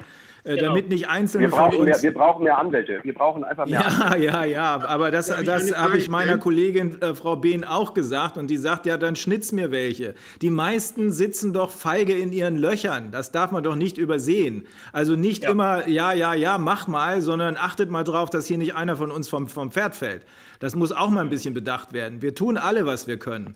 Äh, Die meisten mehr, als sie können, aber äh, und es ist auch richtig. Es ist auch richtig, Herr Sattelmeier, dass alle Felder beackert werden müssen. Aber wir sollten das koordiniert machen und jeder mit einem Ja. ganz bestimmten Ziel, damit hier niemand äh, aus der Kurve fliegt. Das wäre das Letzte, was wir brauchen angesichts des extremen Mangels Ja. an Anwälten. Ja, das stimmt. Und wir, es ist ja so, dass wir natürlich äh, alle davon ausgegangen sind, dass es vielleicht doch nicht, nicht so lange dauert. Aber äh, in meinen Augen äh, können wir uns darauf einstellen, dass das hier noch sehr, sehr lange dauert, Ja. wenn nicht irgendwas passiert. Und äh, deswegen müssen wir anfangen, da ähm, jetzt auch strukturierter vorzugehen. Und äh, ich denke, wir sind da auf einem guten Weg. Mhm. Ähm, und weil es sich, äh, es, wer glaubt, dass Anfang, Anfang Dezember die, die Gaststätten wieder aufmacht äh, oder, oder die Hotels, der, der ist ja, ich meine, das wissen wir doch, dass das nicht Naiv. passieren wird. Es wird ja sogar Ja. so sein, in meinen Augen, ich habe da gestern auch Wetten abgeschlossen, dass spätestens in zwei Wochen die Schulen wieder zu sind. Davon gehe ich ganz fest aus. Ähm, ich würde mich freuen, wenn es nicht so wäre, wenn alles so eintreten würde, wie unsere Kanzlerin das gesagt hat. Ähm, ich befürchte aber äh, leider, dass es wahrscheinlich nicht so sein wird. Weil es Meine- einfach, und da wird Herr Wodak sicherlich auch was zu sagen, es ist Virenzeit. Ich kann mir nicht vorstellen, ich bin kein Arzt, Virologe, aber ich kann mir nicht vorstellen, wo diese signifikante Senkung der vermeintlichen Infektionen, Ja. wo die überhaupt herkommen soll. Ja. Äh, Also- in der Hochzeit, in der Hochzeit äh, dessen, was man als Virenzeit bezeichnet. Ja, Aber, aber kann der möglich. vielleicht was sagen? Da hatte hier eine Frage. Herr Sattelmeier, Herr, Herr Sattelmeier, meine Kanzlerin ist das nicht. Ich glaube, das ist Bill Gates Kanzlerin. Das mag sein, ja. Ich, ich kann genau sagen, den Test benutzt, um Menschen zu gängeln, um Menschen in ihrer, ihrer Freiheit zu berauben, wegzusperren oder ihnen irgendwas zu verbieten, der handelt als Arzt. Falsch, fahrlässig und nicht begründbar. Und da sind natürlich einmal die Ärztekammern gefragt, da ist die Ärzteschaft gefragt, da sind die, die Wissenschaft hat dazu ja schon ganz viel gesagt.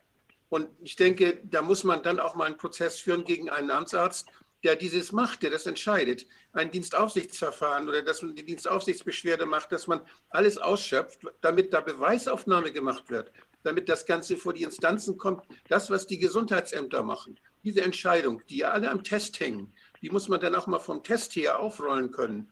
Und das halte ich für eine ganz wichtige Geschichte. Das kann man von Amerika aus machen, dass man das Produkt als solches äh, in Frage stellt, aber das kann man auch von der Entscheidung des Gesundheitsamtes her machen. Ja, wir greifen es ja viele auch hier an. Wir greifen es ja auch hier in Deutschland an. Aber auch da gilt die Regel.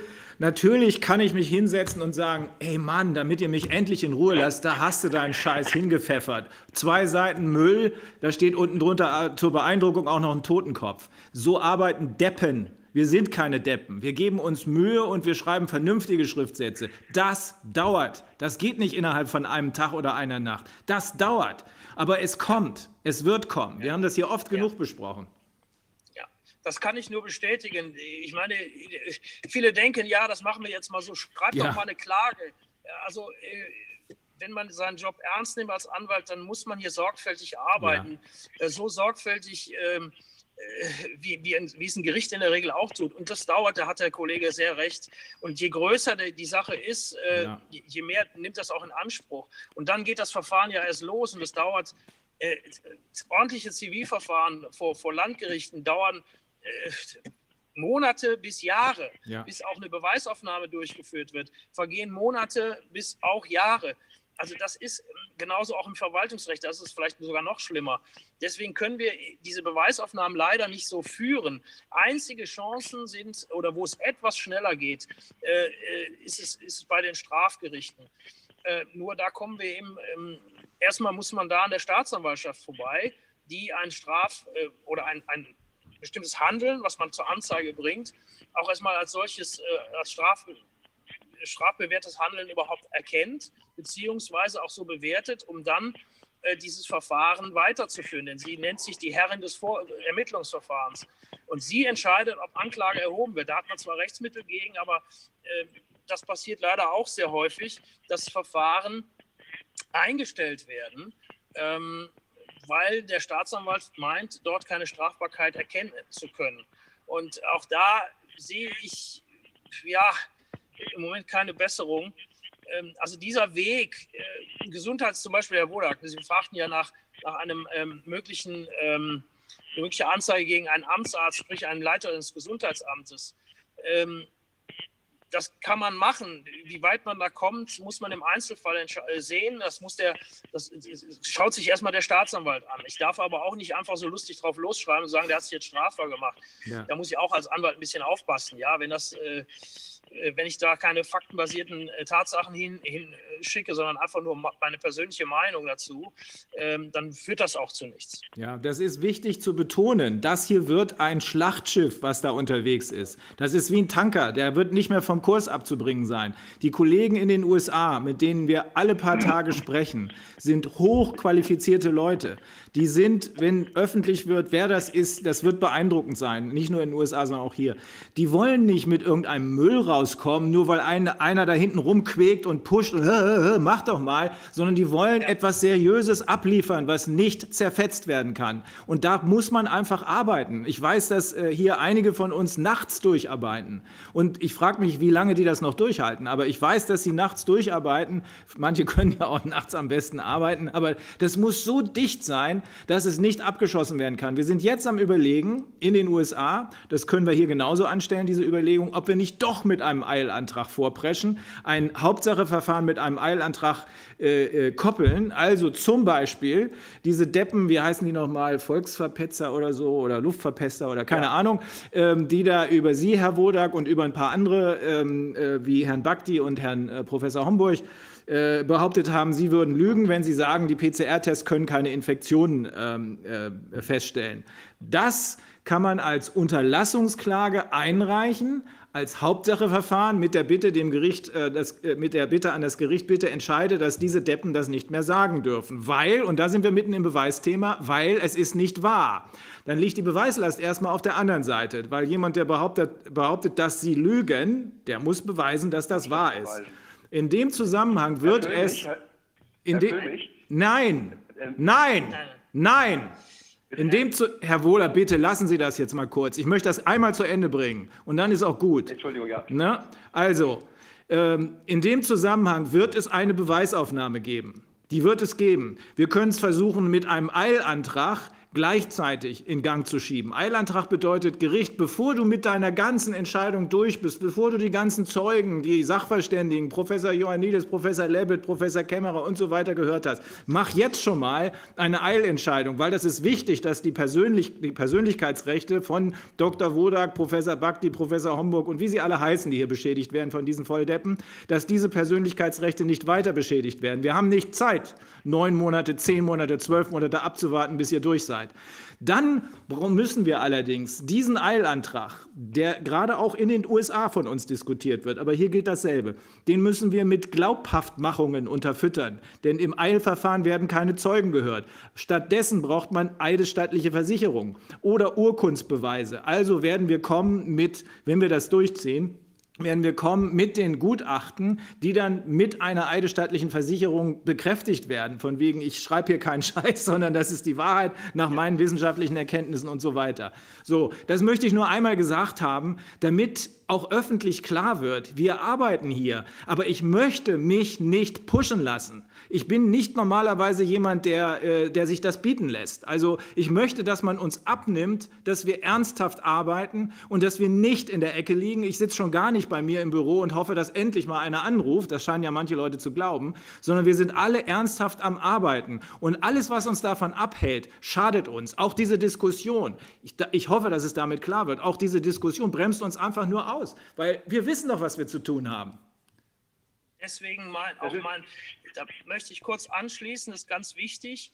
Ähm, bei den Eilverfahren brauchen wir immer eine gewisse Eilbedürftigkeit. Deswegen mein Aufruf an alle, auch Herrn Wodak, ob es Herr Bakti ist oder wer auch immer, wenn es jetzt neu, wenn es jetzt demnächst irgendwelche äh, Aussagen von diesen Plattformen gibt, wie ähm, Korrektiv oder so, die eben in diese Richtung gehen, die eben gewisse Dinge behaupten. Es, es geht ja um Behauptungen von Tatsachen, nämlich dass sie lügen wenn da äh, neuere Artikel erscheinen, dann sofort zu Anwälten gehen, die dann in diesem Rahmen eine Eilentscheidung beantragen erstmal. Da muss ein gewisser zeitlicher Zusammenhang sein. Wir können jetzt nicht hingehen und korrektiv verklagen oder in eine Eilentscheidung angreifen mit, mit äh, einer Sache, die jetzt im April oder Mai war. Das geht natürlich nicht. Deswegen hier Augen auf und ruhig mal einen Anwalt fragen. Wir haben jetzt diese Anwälte, was, was wir im Mai noch nicht so hatten und äh, dass wir den mal vorher unterm Hintern machen und sagen, hier gehen wir mal in die zivilrechtliche Ebene rein. Ähm, da gibt es ganz tolle Kollegen, die solche Abmahnungen, wie das heißt, beziehungsweise am Ende dann äh, Unterlassungsverfügungen auch erwirken können. Das ist genau das, was der Kollege Dr. Fümmich gerade beschrieben hat. Da müssen wir jetzt auch, auch, wachsam sein, um da wirklich auch äh, massiv gegen vorzugehen.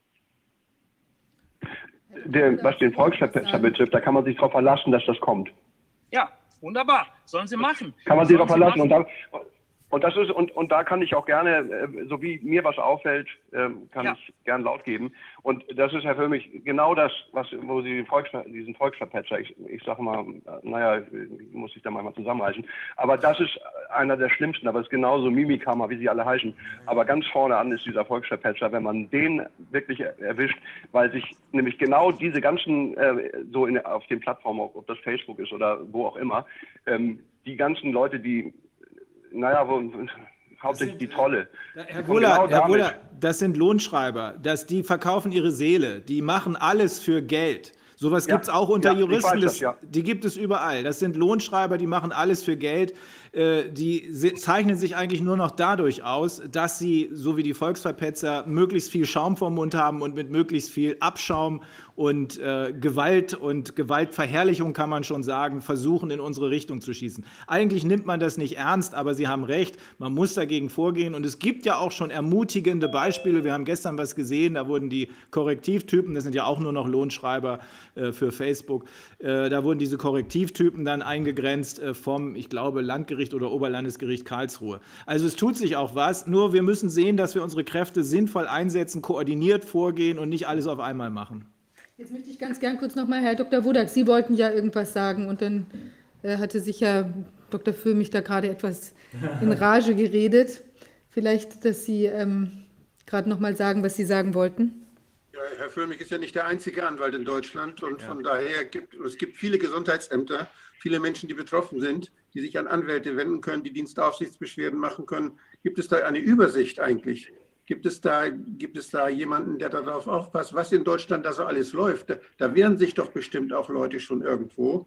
Und ich möchte einfach nur wissen, ob es da die Möglichkeit gibt, äh, gibt es eine Datenbank, wo man solch, wo solche Dienstaufsichtsbeschwerden oder solche, so ein Widerstand, rechtlicher Widerstand erkennbar wird, wo man recherchieren kann, damit das nicht alles, äh, ich finde es, ich finde es schon wichtig, denn wenn an einer Stelle äh, zum Beispiel jemand sich gewehrt hat, erfolgreich gegen die Entscheidung eines Gesundheitsamtes, weil er gesagt hat, das sehe ich überhaupt nicht ein, dem folge ich nicht.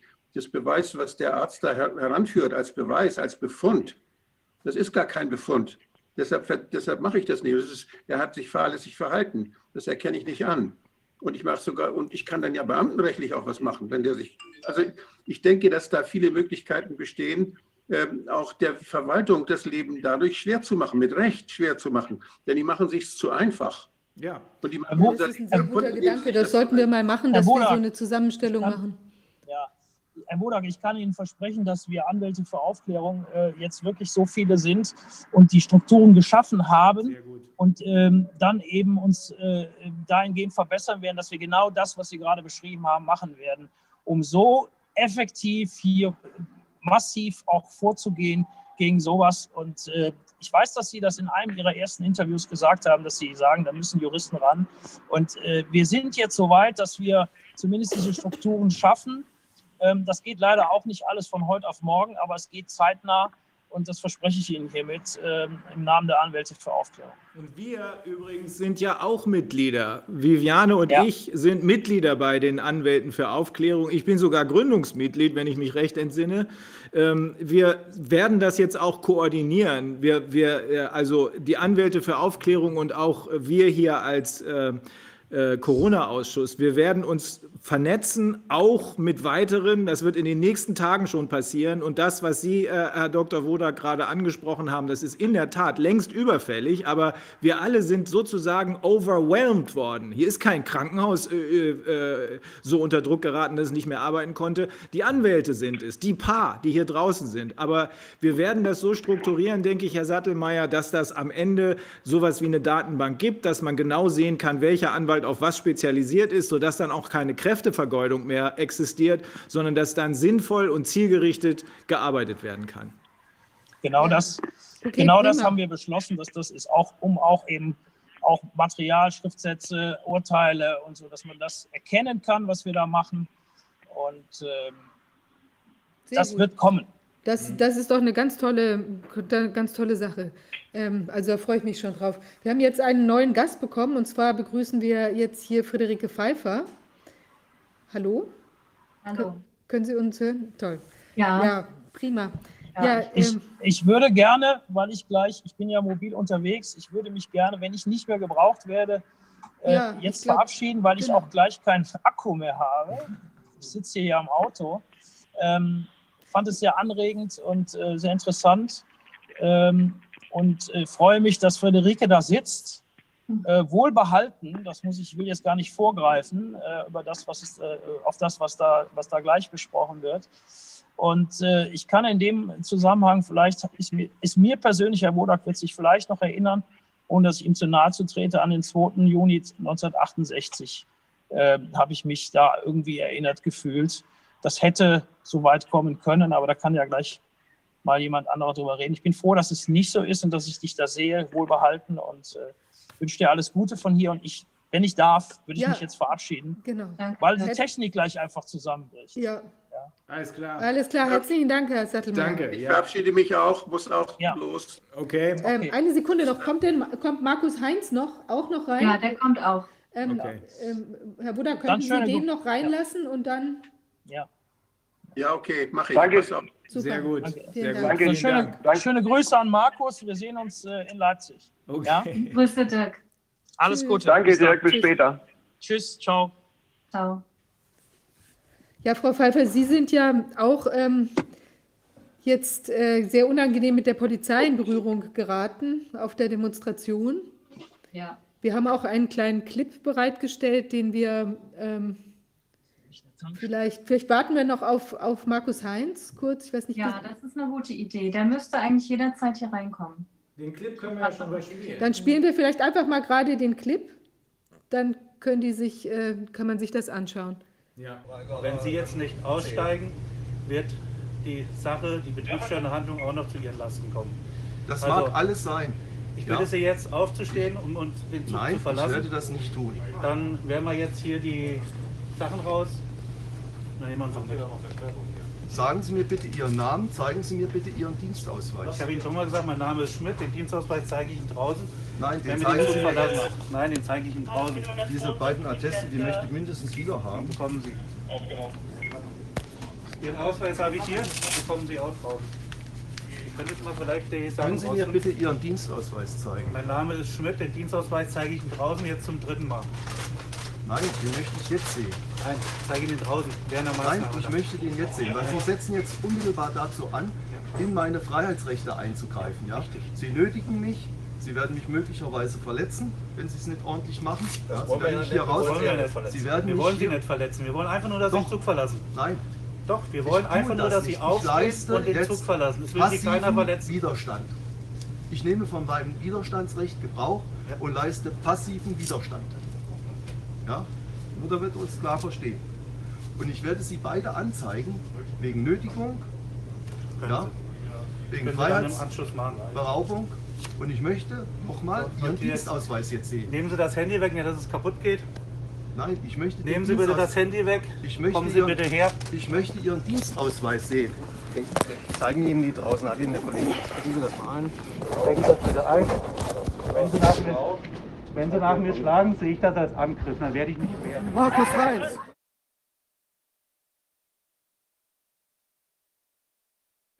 Markus Heinz. Markus Heinz, Rechtsanwalt Markus Heinz. Rechtsanwalt Markus Heinz und Friederike. Rechtsanwalt Markus Heinz.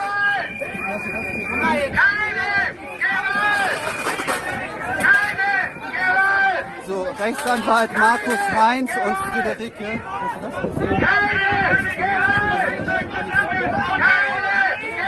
Rechtsanwalt Markus Heinz!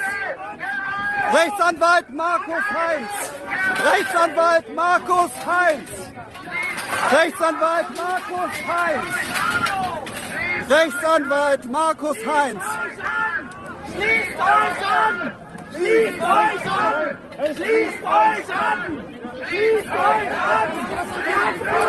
Friederike, Rechtsanwalt Markus Heinz, 31. EHU, die berüchtigte 31. EHU. Friederike. Bleib bei mir, Anni. Die Kinder werden dich nie lieben! Friederike. Die werden dich hassen! Hassen werden sie dich! Bleib hinten. So, Friederike, Habt ihr keine Kinder? Friederike und Markus. Also ich glaube, dass Friederike verletzt ist. So, jetzt hatten wir gerade ähm, zwei Clips gezeigt. Also der jetzt äh, relevante Clip war der zweite. Der Clip, der sich in der Bahn abgespielt hat, das äh, betrifft einen Gast, den wir gleich noch live hier haben werden. Aber das für uns jetzt hier Entscheidende im Gespräch mit der Frau Friederike Pfeiffer ist die Sache, wo, ähm, wo sie auf der Demonstration also ganz übel geschubst wurde äh, von der Polizei, ja wirklich quasi nach hinten geworfen und auch ihr äh, der, der Herr, äh, äh, der Markus Pfeiffer, äh, Markus Heinz, der gleich hoffentlich noch äh, zu uns stoßen wird, eben auch übel malträtiert wurde da von der Polizei. Frau Pfeiffer, vielleicht können Sie uns mal die Situation näher beschreiben, die sich da vorher abgespielt hatte. Wie ist es dazu gekommen? Ähm, es ist im, im Grunde vorher alles ganz ruhig gewesen. Also die Versammlung war schon beendet. Ähm, wir hatten uns auf dem Alexanderplatz versammelt, um von da aus mit einem Zug loszugehen. Und dieser Zug ähm, wurde äh, im Grunde behindert. Ähm, und dann nach einer Stunde etwa wurde die Versammlung aufgelöst. Und ein Großteil der Teilnehmer hatte den Platz schon verlassen. Und äh, Markus und ich haben dann irgendwann entschieden, wir gehen jetzt auch, wir wollen den Platz auch äh, verlassen und haben dann an zwei verschiedenen Stellen ähm, versucht, vom Platz runterzukommen. An einer Stelle war die Menschenmenge so groß, dass es da nicht durchging. An einer anderen Stelle liefen ähm, an uns vorbei ähm, Einsatzkräfte von der Polizei und stellten sich auf in der Unterführung. Da haben wir dann entschieden, oh, da gehen wir lieber nicht weiter. Ähm, und wir sind dann über den ganzen Alexanderplatz, ich glaube in östlicher Richtung, ähm, sehr ruhig ähm, Hand in Hand ähm, gegangen, um den Platz zu verlassen. Und kurz vor dem Ausgang des Platzes sich, ähm, hat sich eine äh, Kette von, von Polizisten im Grunde aufgestellt. Ähm, wir sind dann links, haben uns links gehalten und als wir knapp vor den Beamten waren, äh, ist aus heiterem Himmel von hinten der Zugriff ähm, geschehen. Also da haben, ich glaube, zwei Beamte ähm, dem Markus äh, das Gesicht zugehalten, also den Mund und, und die Augen zugehalten. Und ähm, alles andere kann man auf den Bildern in dem Video ja sehr gut sehen. Also ich glaube, nach Südosten, hallo zusammen, sind wir da raus. Ich versuche es gerade raus, äh, versuche es gerade zu konstruieren. Ja, ich glaube, im Südosten sind wir raus. Ja, die Himmelsrichtung ist nicht das äh, Ausschlaggebende. Das Ausschlaggebende für mich ist, ähm, dass es wirklich aus völlig heiterem Himmel passierte. hat mich die ganze Zeit gewundert. Äh, Ich habe hab diesen Clip mir dauernd angeguckt, äh, mehrfach, weil ich erkennen wollte, ob es einen Anlass dafür gegeben hat. Ich konnte keinen Ah. sehen. Was ist Ihnen gesagt worden? Warum ist das passiert? Kann ich euch gleich sagen. Also ich habe jetzt gerade noch mit einem ja, Ri- Richter gesprochen, der ganz gut informiert ist in Berlin. Und wir haben ein paar Sachen durchexerziert. Also es gibt zwei, zwei mögliche Festnahmegründe. Muss ich mal kurz mein Handy mitnehmen. Das eine ist praktisch zur Vermeidung von äh, schweren Ordnungswidrigkeiten oder zu Straftaten. Das ist im Berliner ASOG oder wie das heißt drin. Aber was sie mir ja vorgeworfen haben, ist äh, Landfriedensbruch beziehungsweise schwerer Landfriedensbruch. Weil ihr habt den Paragraph, ihr kennt wahrscheinlich auch ein bisschen im Kopf. Und also letztlich werden sie wahrscheinlich in die Richtung gegangen, dass ich jetzt hier irgendwas gemacht habe, von dem man mich abhalten muss. So nach dem Motto, ich ziehe jetzt mit einer Menge von 20 Leuten und möchte plünder durch die Straßen ziehen. Aber auch das rechtfertigt das ja nicht. Sie hätten mir einfach anhalten können, Entschuldigung, wir möchten jetzt mal bitte Ihre Personalien, wir erteilen Ihnen einen Platzverweis und gut ist. Also ich gehe davon aus, dass das so gelaufen ist. Irgendeiner im Hintergrund sagt, der da hat das und das gemacht und dann der ist gefährlich, Zugriff fertig. Und dann gehen die da so hin. Ja, aber also ich, es ist doch unerkennbar, wo da die Rechtsgrundlage ist. Das ist ja etwa auf dem Niveau des äh, Verbots der auf der auf dem Ich hole es mal, ich hole es mal kurz. ja ja Also interessant ist, ähm, dass nach uns noch äh, zwei weitere Menschen auf dem Alexanderplatz ähm, so brutal festgenommen wurden. Also nicht ganz so brutal. Ähm, die Frau wurde nicht gegen die Wand geschleudert, aber die gingen auch Hand in Hand. Und auch da, also mir wird ja vorgeworfen Gefangenenbefreiung und Körperverletzung. Ähm, und das wird äh, der ähm, anderen Frau, die mich da ähm, kontaktiert hat, auch vorgeworfen. also und auch da wirklich ohne, ohne Anhaltspunkt einfach so Zugriff von hinten, rabiat zu Boden werfen und ähm, ja. Ja, das äh, sieht hier nach nackter Willkür aus, äh, so wie wir das eben auch schon erfahren haben von Herrn Wohler. Ähm, die ähm, Maßnahme äh, entspricht ja in etwa derjenigen, die Demonstrationen vom 29.08. zu verbieten. Die Begründung war ja, da könnte das und das passieren. Es gab nichts, ne? aber da könnte das und das passieren. Die Argumentation hier also, der könnte ja ein Massenmörder sein und deswegen nehmen wir ihn fest. Aber es gibt ja keinerlei konkrete Anhaltspunkte für irgendwas. Oder ist das, gibt es eine Akte? Hattet, äh, Markus, hattet ihr Akteneinsicht? Wisst ihr, was in der Akte ich drinsteht? jetzt äh, Akteneinsicht. Jessica Hammett hat es schon für Friederike beantragt, hat es natürlich jetzt auch noch nicht. Und wir haben halt nur diese zwei Zettel. Friederike, was steht bei dir drauf? Körperverletzung, Gefangenenbefreiung oder irgend sowas? Mhm, genau. Also Gefangenenbefreiung erst und Körperverletzung, weil ich instinktiv natürlich in dem Moment, äh, als ich mit dem Kopf gegen die Wand geschleudert wurde, mich gewehrt habe. Das macht man so. Lebende Menschen wehren sich. Und äh, da wird mir jetzt auch Körperverletzung vorgeworfen. Ja, ja, sollen Sie mal. Also mir hat jetzt gerade mein Kontakt nochmal geschrieben, mit dem ich gesprochen habe, 127 STPO und 163 C STPO. Das heißt, also vorläufige Festnahme auf frischer Tat betroffen oder der Flucht verdächtigt ist und seine Identität nicht sofort festgestellt werden kann, bla bla bla. Also die berufen sich wohl möglicherweise wirklich auf den 127. Das hat mir jetzt ein Richter geschrieben, ja. Und den 127 könnte ja jeder machen, wobei es ist ja offenkundig, also auch für den letzten dummen Polizisten in Berlin ist ja klar, der da läuft, der ist auf der Bühne, den kann man ja sofort feststellen, dann muss man ihn ja auch nicht überfallen. Ich gucke jetzt nochmal in 163 Ist es wirklich, ist es eine Farce? Äh, was? Berufen die sich jetzt auf Jedermann-Paragraphen oder was war das? das hat mir jetzt der Richter gesagt. Also das hat mir ein Richter gesagt. So wie es scheint, dürf, dürften die Beamten sich aber auf 127, 163 C berufen. Also in Verbindung. Das war jetzt eine Einschätzung. Und also. Das ist der Jedermann-Paragraph. Ich dachte eben, ich höre nicht richtig. Nee, das hat mir jetzt ein Richter geschrieben. Also das Mann, oh Mann, da hätte dich jeder festnehmen können. So weit sind wir also. Das hätte gar nicht die Polizei sein müssen, weil du bist ja auf frischer Tat unterwegs gewesen. Nach dieser gesetzlichen Grundlage kann das jeder machen. Freiheitsentziehung zur Identitätsfeststellung. Bla bla bla. Weil dich ja keiner Ja, kennt. absurd ist, was ja absurd ist, weil sie ihn vorher schon mit Namen angesprochen Ja. haben. Also er, er war ja bekannt während der Versammlung als Markus Heinz, der Anwalt der Also, Versammlungsleitung. Jeder kennt mich ja dort. Ich meine, natürlich werden die sagen, nö, den kennt man nicht. Aber ich meine, es ist ja völlig offenkundig. Also wenn man jetzt sauber polizeilich arbeiten würde, dann wäre ja klar, okay, der und der, der hat das und das gemacht, der war da auf der Bühne. Ich meine, das ist äh, völlig absurd. Das heißt, die werden das so hinstellen, ja, wir wussten es halt nicht. Und wir sind jetzt davon ausgegangen, weil da einfach mehrere Leute bei mir dabei waren, dass man da jetzt mit roher Gewalt zugreifen muss. Also man muss ja dazu sagen, vor mir oder vor uns standen ja, was weiß ich, fünf oder sechs Polizisten in Kette und dann sind von hinten vier rangesprungen, ja. Also so ein Überfall, man- muss man überlegen. Ich sehe ja überhaupt nicht, wer das macht. Wenn ich das nicht weiß und mich nicht darauf einstelle und mich packt einer von hinten, dann schlage ich aus. In dem Moment weiß ich ja noch nicht einmal, ob es die Polizei ist. Ja? Das heißt, bis zu dem Zeitpunkt, wo ich das realisiere, wer das ist, bin ich im Notwehrrecht grundsätzlich mal. Ja, dann gehe ich nämlich davon aus, dass es ein gegenwärtiger rechtswidriger Angriff ist. Ich sehe nicht, dass das die Polizei ist. Und ich glaube, darauf legen die es an. Die haben es darauf angelegt, dass ich mich wehre und dass sie mich dann halt verkloppen können. Nee, ich glaube, es ist anders. Ich glaube, das ist ein Einschüchterungsversuch.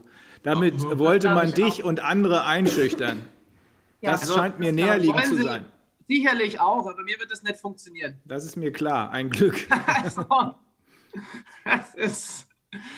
Das war ein entspanntes also es war ein entspannter, So- es hört sich jetzt bezüglich Friederike blöd an, aber für mich war das ein ziemlich entspannter Sonntag, ja. Mhm. Also ich weiß ja, wie das läuft. Du bist dann halt nach drei Stunden wieder raus und sagst so, so what, und jetzt machen wir halt ein paar Anträge gegen das Ganze.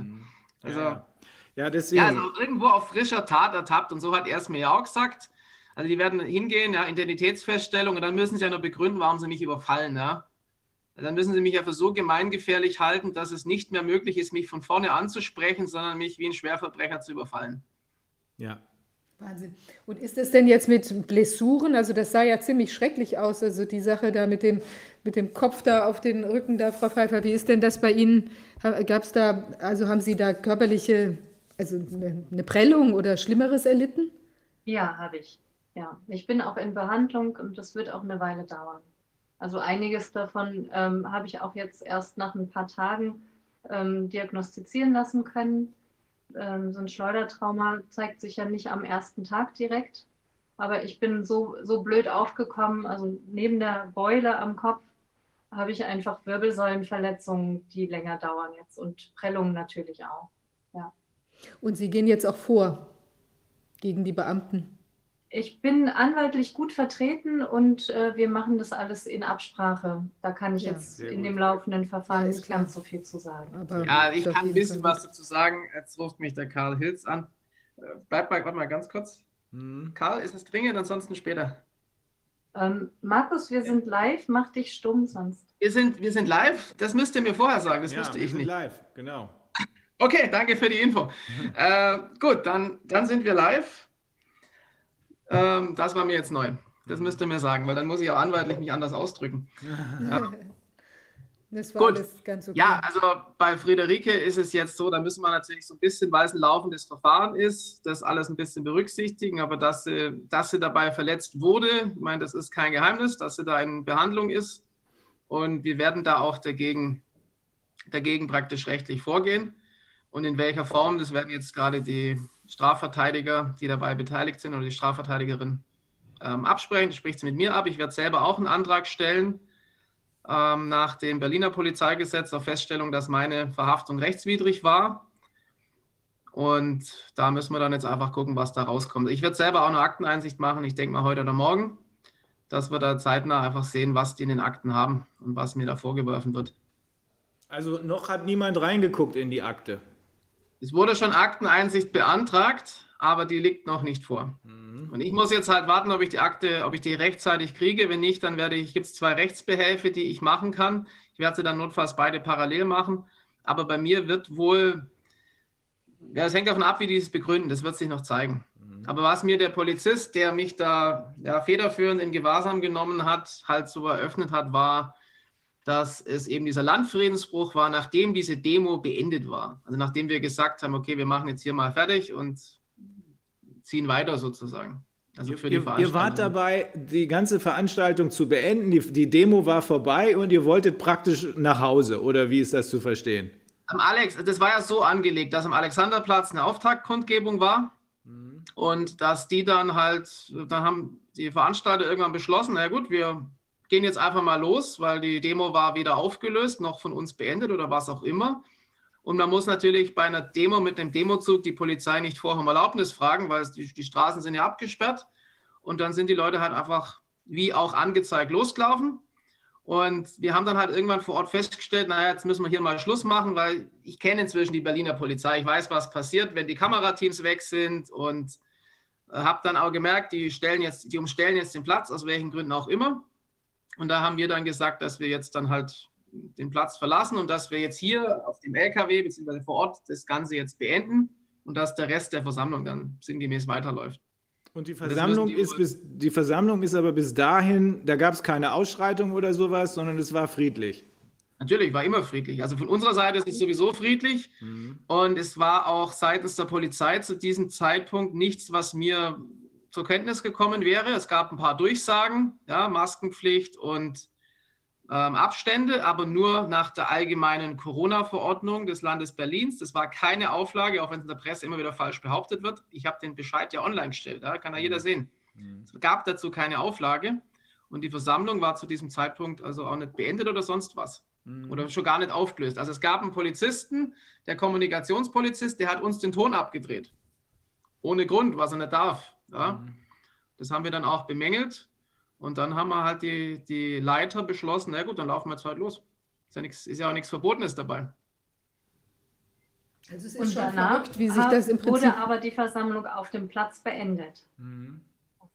Also ich habe Ja, deshalb gefragt, Auf dem Platz, das ist, glaube ich, rechtlich ist das eine spannende Frage. Am Platz haben wir gesagt, gut, wir sind jetzt hier fertig. Der Demozug hat sich in Bewegung gesetzt und nach dem Motto, jetzt ja, folgt dem Demozug oder geht nach Hause oder wie auch immer. Also es war ja zu diesem Zeitpunkt einfach noch eine ganz normale, genehmigte, nicht aufgelöste Versammlung. Wir wollten nur, dass die Leute jetzt nicht länger noch auf dem Alexanderplatz ähm, bleiben, sondern halt einfach dann dem Rest folgen, wenn sie das möchten. Ich habe deshalb gefragt, weil ich dachte, vielleicht gibt es vorher irgendwas, worauf man einen Verdacht stützen konnte. Gab es aber offenbar nicht. Es gab auch nichts, was nachher geplant war, worauf man einen Verdacht stützen könnte. Und der ganze Weg, den haben wir ja selber gesehen, jedenfalls auszugsweise gesehen. Da habe ich auch nicht erkennen können, dass da irgendeiner von euch eine Bewegung gemacht hätte, die man als Straftat äh, deuten könnte. Ich war nicht mal im Ansatz. Ja. also es war ja dann auch so, dass ähm, ich habe es ja vorher sogar angekündigt, dass ich davon ausgehe, dass mich die Berliner Polizei, nachdem sie mich ja im Vorfeld schon gefilmt hat, ja, und die Kamera auch nicht ausgeschaltet hat, was nach 12a und 19a Versammlungsgesetz so auch nicht geht, da war mir eigentlich klar, dass sie sich irgendwas einfallen lassen. Deswegen habe ich gesagt, gut, dann gehen wir jetzt mal hier. Wir sind auch wirklich zielgerichtet dann in eine andere Richtung gelaufen. Also nicht zum Demozug oder nicht zu den Leuten, die dann Richtung, ich glaube, Rotes Rathaus sind, sondern wir wollten einfach nur den Platz verlassen, um diesbezüglich einfach äh, nicht in irgendeine blöde Situation zu kommen. Und es gab dann ja den Fall, dass die Polizei den Platz schon abgesperrt hat. Also sie hat den Platz abgesperrt, ohne dass die Demo aufgelöst war, ohne dass es irgendwas gab. Ja, und dann haben wir ja gesagt, also ihr müsst die Leute rauslassen, alles andere ist Freiheitsberaubung, weil eine Demo einkesseln, das geht nur bei Verdacht auf Straftaten. Und dann gab es dann auch kurze Diskussion, das ist dann auch alles so ein bisschen auf dem Video drauf und auf den auf den Durchsagen dann kurz auch von mir, dass ich davon ausgehe, dass die Polizei die Leute durchlässt und zumindest auf jeden Fall einzeln durchlässt. Und wie gesagt, wir sind dann halt noch weggedreht und was die daraus jetzt konstruieren wollen, also das ist, das ist an den Haaren herbeigezogen. Ja. Das ist wirklich Wahnsinn. Also es zeichnet sich ja wirklich ab, dass die, dass die Polizei setzt da das Verhalten fort, was sie ja da schon am eigentlich immer bei den ganzen Demos gezeigt hat, ja, also besonders aggressiv auch in Bezug auf die, ähm, also eigentlich auch ausschließlich aggressiv in Bezug auf die Corona-Maßnahmen, Demos, weil ich das ja auch hier in Berlin beobachte. Ab und zu sind ja Demos, die irgendwie so langlaufen für alles Mögliche. Ich habe jetzt auch gerade noch mal eine gesehen, da ging es um irgendein ein besetztes Haus, ja, wo die sich da vorstellten und irgendwas machten, aber alles ganz friedlich, freundlich sozusagen von Polizeiseite, nichts los. Und verschiedene kleinere Demos habe ich auch so in den letzten Wochen da auch durch die Stadt laufen sehen, da ist auch nie was passiert. Aber sobald es um dieses Thema geht, scheint sich alles zu aktivieren an, an Aggressivität und, und ähm, irrationalem Verhalten auch von Seiten der Polizei, ja auch angreifbarem Verhalten. Also das ist ja auch ganz, also das finde ich auch eigentlich hoch irritierend, dass im Prinzip man auch für die Polizisten ja eigentlich auch für die kaum erträgliche Einsatzbefehle ja offenbar oder Verhaltensanweisungen zu geben scheint. Weil diesen Zugriffsbefehl, den muss ja irgendjemand gegeben haben. Das macht ja nicht irgendein Polizist, der da mal so irgendwie gerade ausrastet oder was macht, was ihm da irgendwie so einfällt. Das muss ja entweder vorab vorgegeben sein oder eben was, was dann plötzlich beschlossen wird, aber dann als Gruppe. Also irgendjemand zeichnet dafür verantwortlich. Und ich muss schon sagen, also dass man das den Polizisten dann auch wiederum zumutet oder das dann halt sich wie gesagt, so darstellt, ist ja irgendwie schon sehr, sehr, also es ist eigentümlich, es hat offenbar irgendeine strategische, ja, es ist strategisch offenbar und es ist also juristisch durch nichts gedeckt. Strategisch glaube ich, dass es tatsächlich so ist. Ähm, wir sehen, das haben wir eben auch schon mit äh, dem Kollegen Sattelmeier besprochen, wir sehen, dass hier im großen Umfange die ähm, die Regierung, oh, die Verwaltung sich offensichtlich gegen klare Gerichtsentscheidungen stellt. Im großen Umfang. Das heißt, es ist eine, und das, was dir da passiert ist, ist ja auf derselben Ebene anzusiedeln. Hier wird geltendes Recht von der Verwaltung, soweit es überhaupt noch durchschaubar ist, das geltende Recht, also in den Verordnungen weiß ja sowieso keiner mehr, was oben und unten ist, von der Verwaltung ganz offensichtlich in rechtswidriger Weise ausgenutzt oder bis an die Grenzen ausgedehnt, an die nicht erkennbaren Grenzen. Ich glaube, das läuft auf eine Auseinandersetzung zwischen der Judikative und der Exekutive hinaus. Die Exekutive versucht hier weiter ähm, zu machen, was sie wollen, weil sie glauben, sie könnten aufgrund des Ermächtigungsgesetzes alles machen und hofft dabei nur darauf, dass die Bevölkerung das mitmacht. Nur ich glaube, in deinem Fall sind sie zu weit gegangen und in, den, in dem jetzigen Lockdown sind sie mit Sicherheit auch zu weit gegangen. Wir haben ja alle mitbekommen, dass das äh, österreichische Verfassungsgericht eine wunderbare Entscheidung gemacht hat. Äh, das kann man abschreiben hier. Das wird ja. man vielleicht in Teilen übernehmen. Also das wird jetzt entscheidend sein. Bleibt die Judikative stehen oder lässt sie sich gleichschalten? Das ist die spannende Frage. Also wir haben ja jetzt mal eine Akteneinsicht gemacht, äh, der Ralf Ludwig zum 1. August und er hat mir das mal so grob mitgeteilt, da steht einfach gar nichts. Die haben nichts. Sie haben einfach nichts. Und, und was wir aber beobachten können, ich gehe da mal einmal dazwischen, das sind eben diese politisch motivierten ähm, Andersbehandlungen. Ne? Ja. Also ähm, ihr hattet das eben angesprochen, in Berlin wird ja zu vielfältigen Themen demonstriert und ähm, teilweise völlig ohne Auflagen, ohne Abstandsgebote. Ähm, es äh, ist aber ganz deutlich wahrzunehmen, dass immer wieder ein ähm, Agenda-Setting ähm, nennt man das ja. Ne? Das ist eine Propagandatechnik. es wird praktisch die ganze maßnahmenkritische Bewegung in ein bestimmtes Licht gerückt. Mhm. Ähm, und das, äh, was ich jetzt wahrnehme, ist, dass es ganz stark in Richtung, das sind alles Gefährder mhm. ähm, geht. Mhm. Ne? Und gegen die wird natürlich wahnsinnig hart vorgegangen. Das habe ich auch in dem äh, Polizeibus wirklich so ähm, wortwörtlich äh, gehört. Der ähm, Beamte, der, der da gegen mich vorgegangen ist, der hat das so, ähm, so gesagt, dass er ähm, das gerechtfertigt findet, mit Gewalt gegen Gefährder vorzugehen. Mhm. Ähm, und also das ist das eine, dass, dass unsere Bewegung praktisch, also alles, was jetzt gegen die Regierung, gegen diese Maßnahmen gerichtet ist, das wird ähm, in, in ein bestimmtes Licht gerückt. Ähm, und auf der anderen Seite werden die Teilnehmer dieser Demonstration natürlich wahnsinnig verunsichert. Einerseits durch völlig unklare Auflagen. Ähm, ich habe das am Tag vorher in Oldenburg erlebt. Ähm, da war auch ein Demozug angemeldet, wo dann, also bevor der Zug losgehen durfte, eine Dreiviertelstunde wieder kontrolliert wurde. Und zwar nicht nur, ähm, ob die Menschen befreit sind, ähm, und, und äh, das glaubhaft machen können und Atteste vorlegen können, sondern auch, und das habe ich bisher noch nie gesehen, die ähm, Qualität der Bedeckung wurde ge geprüft.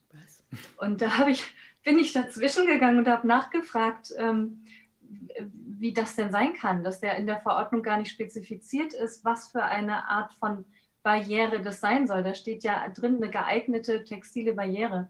Und da sagte der, der äh, Beamte zu mir, äh, sein Einsatzleiter äh, könne das entscheiden, was geeignet ist. Und das würde auch so im, im oh Auflagenbescheid oh drinstehen.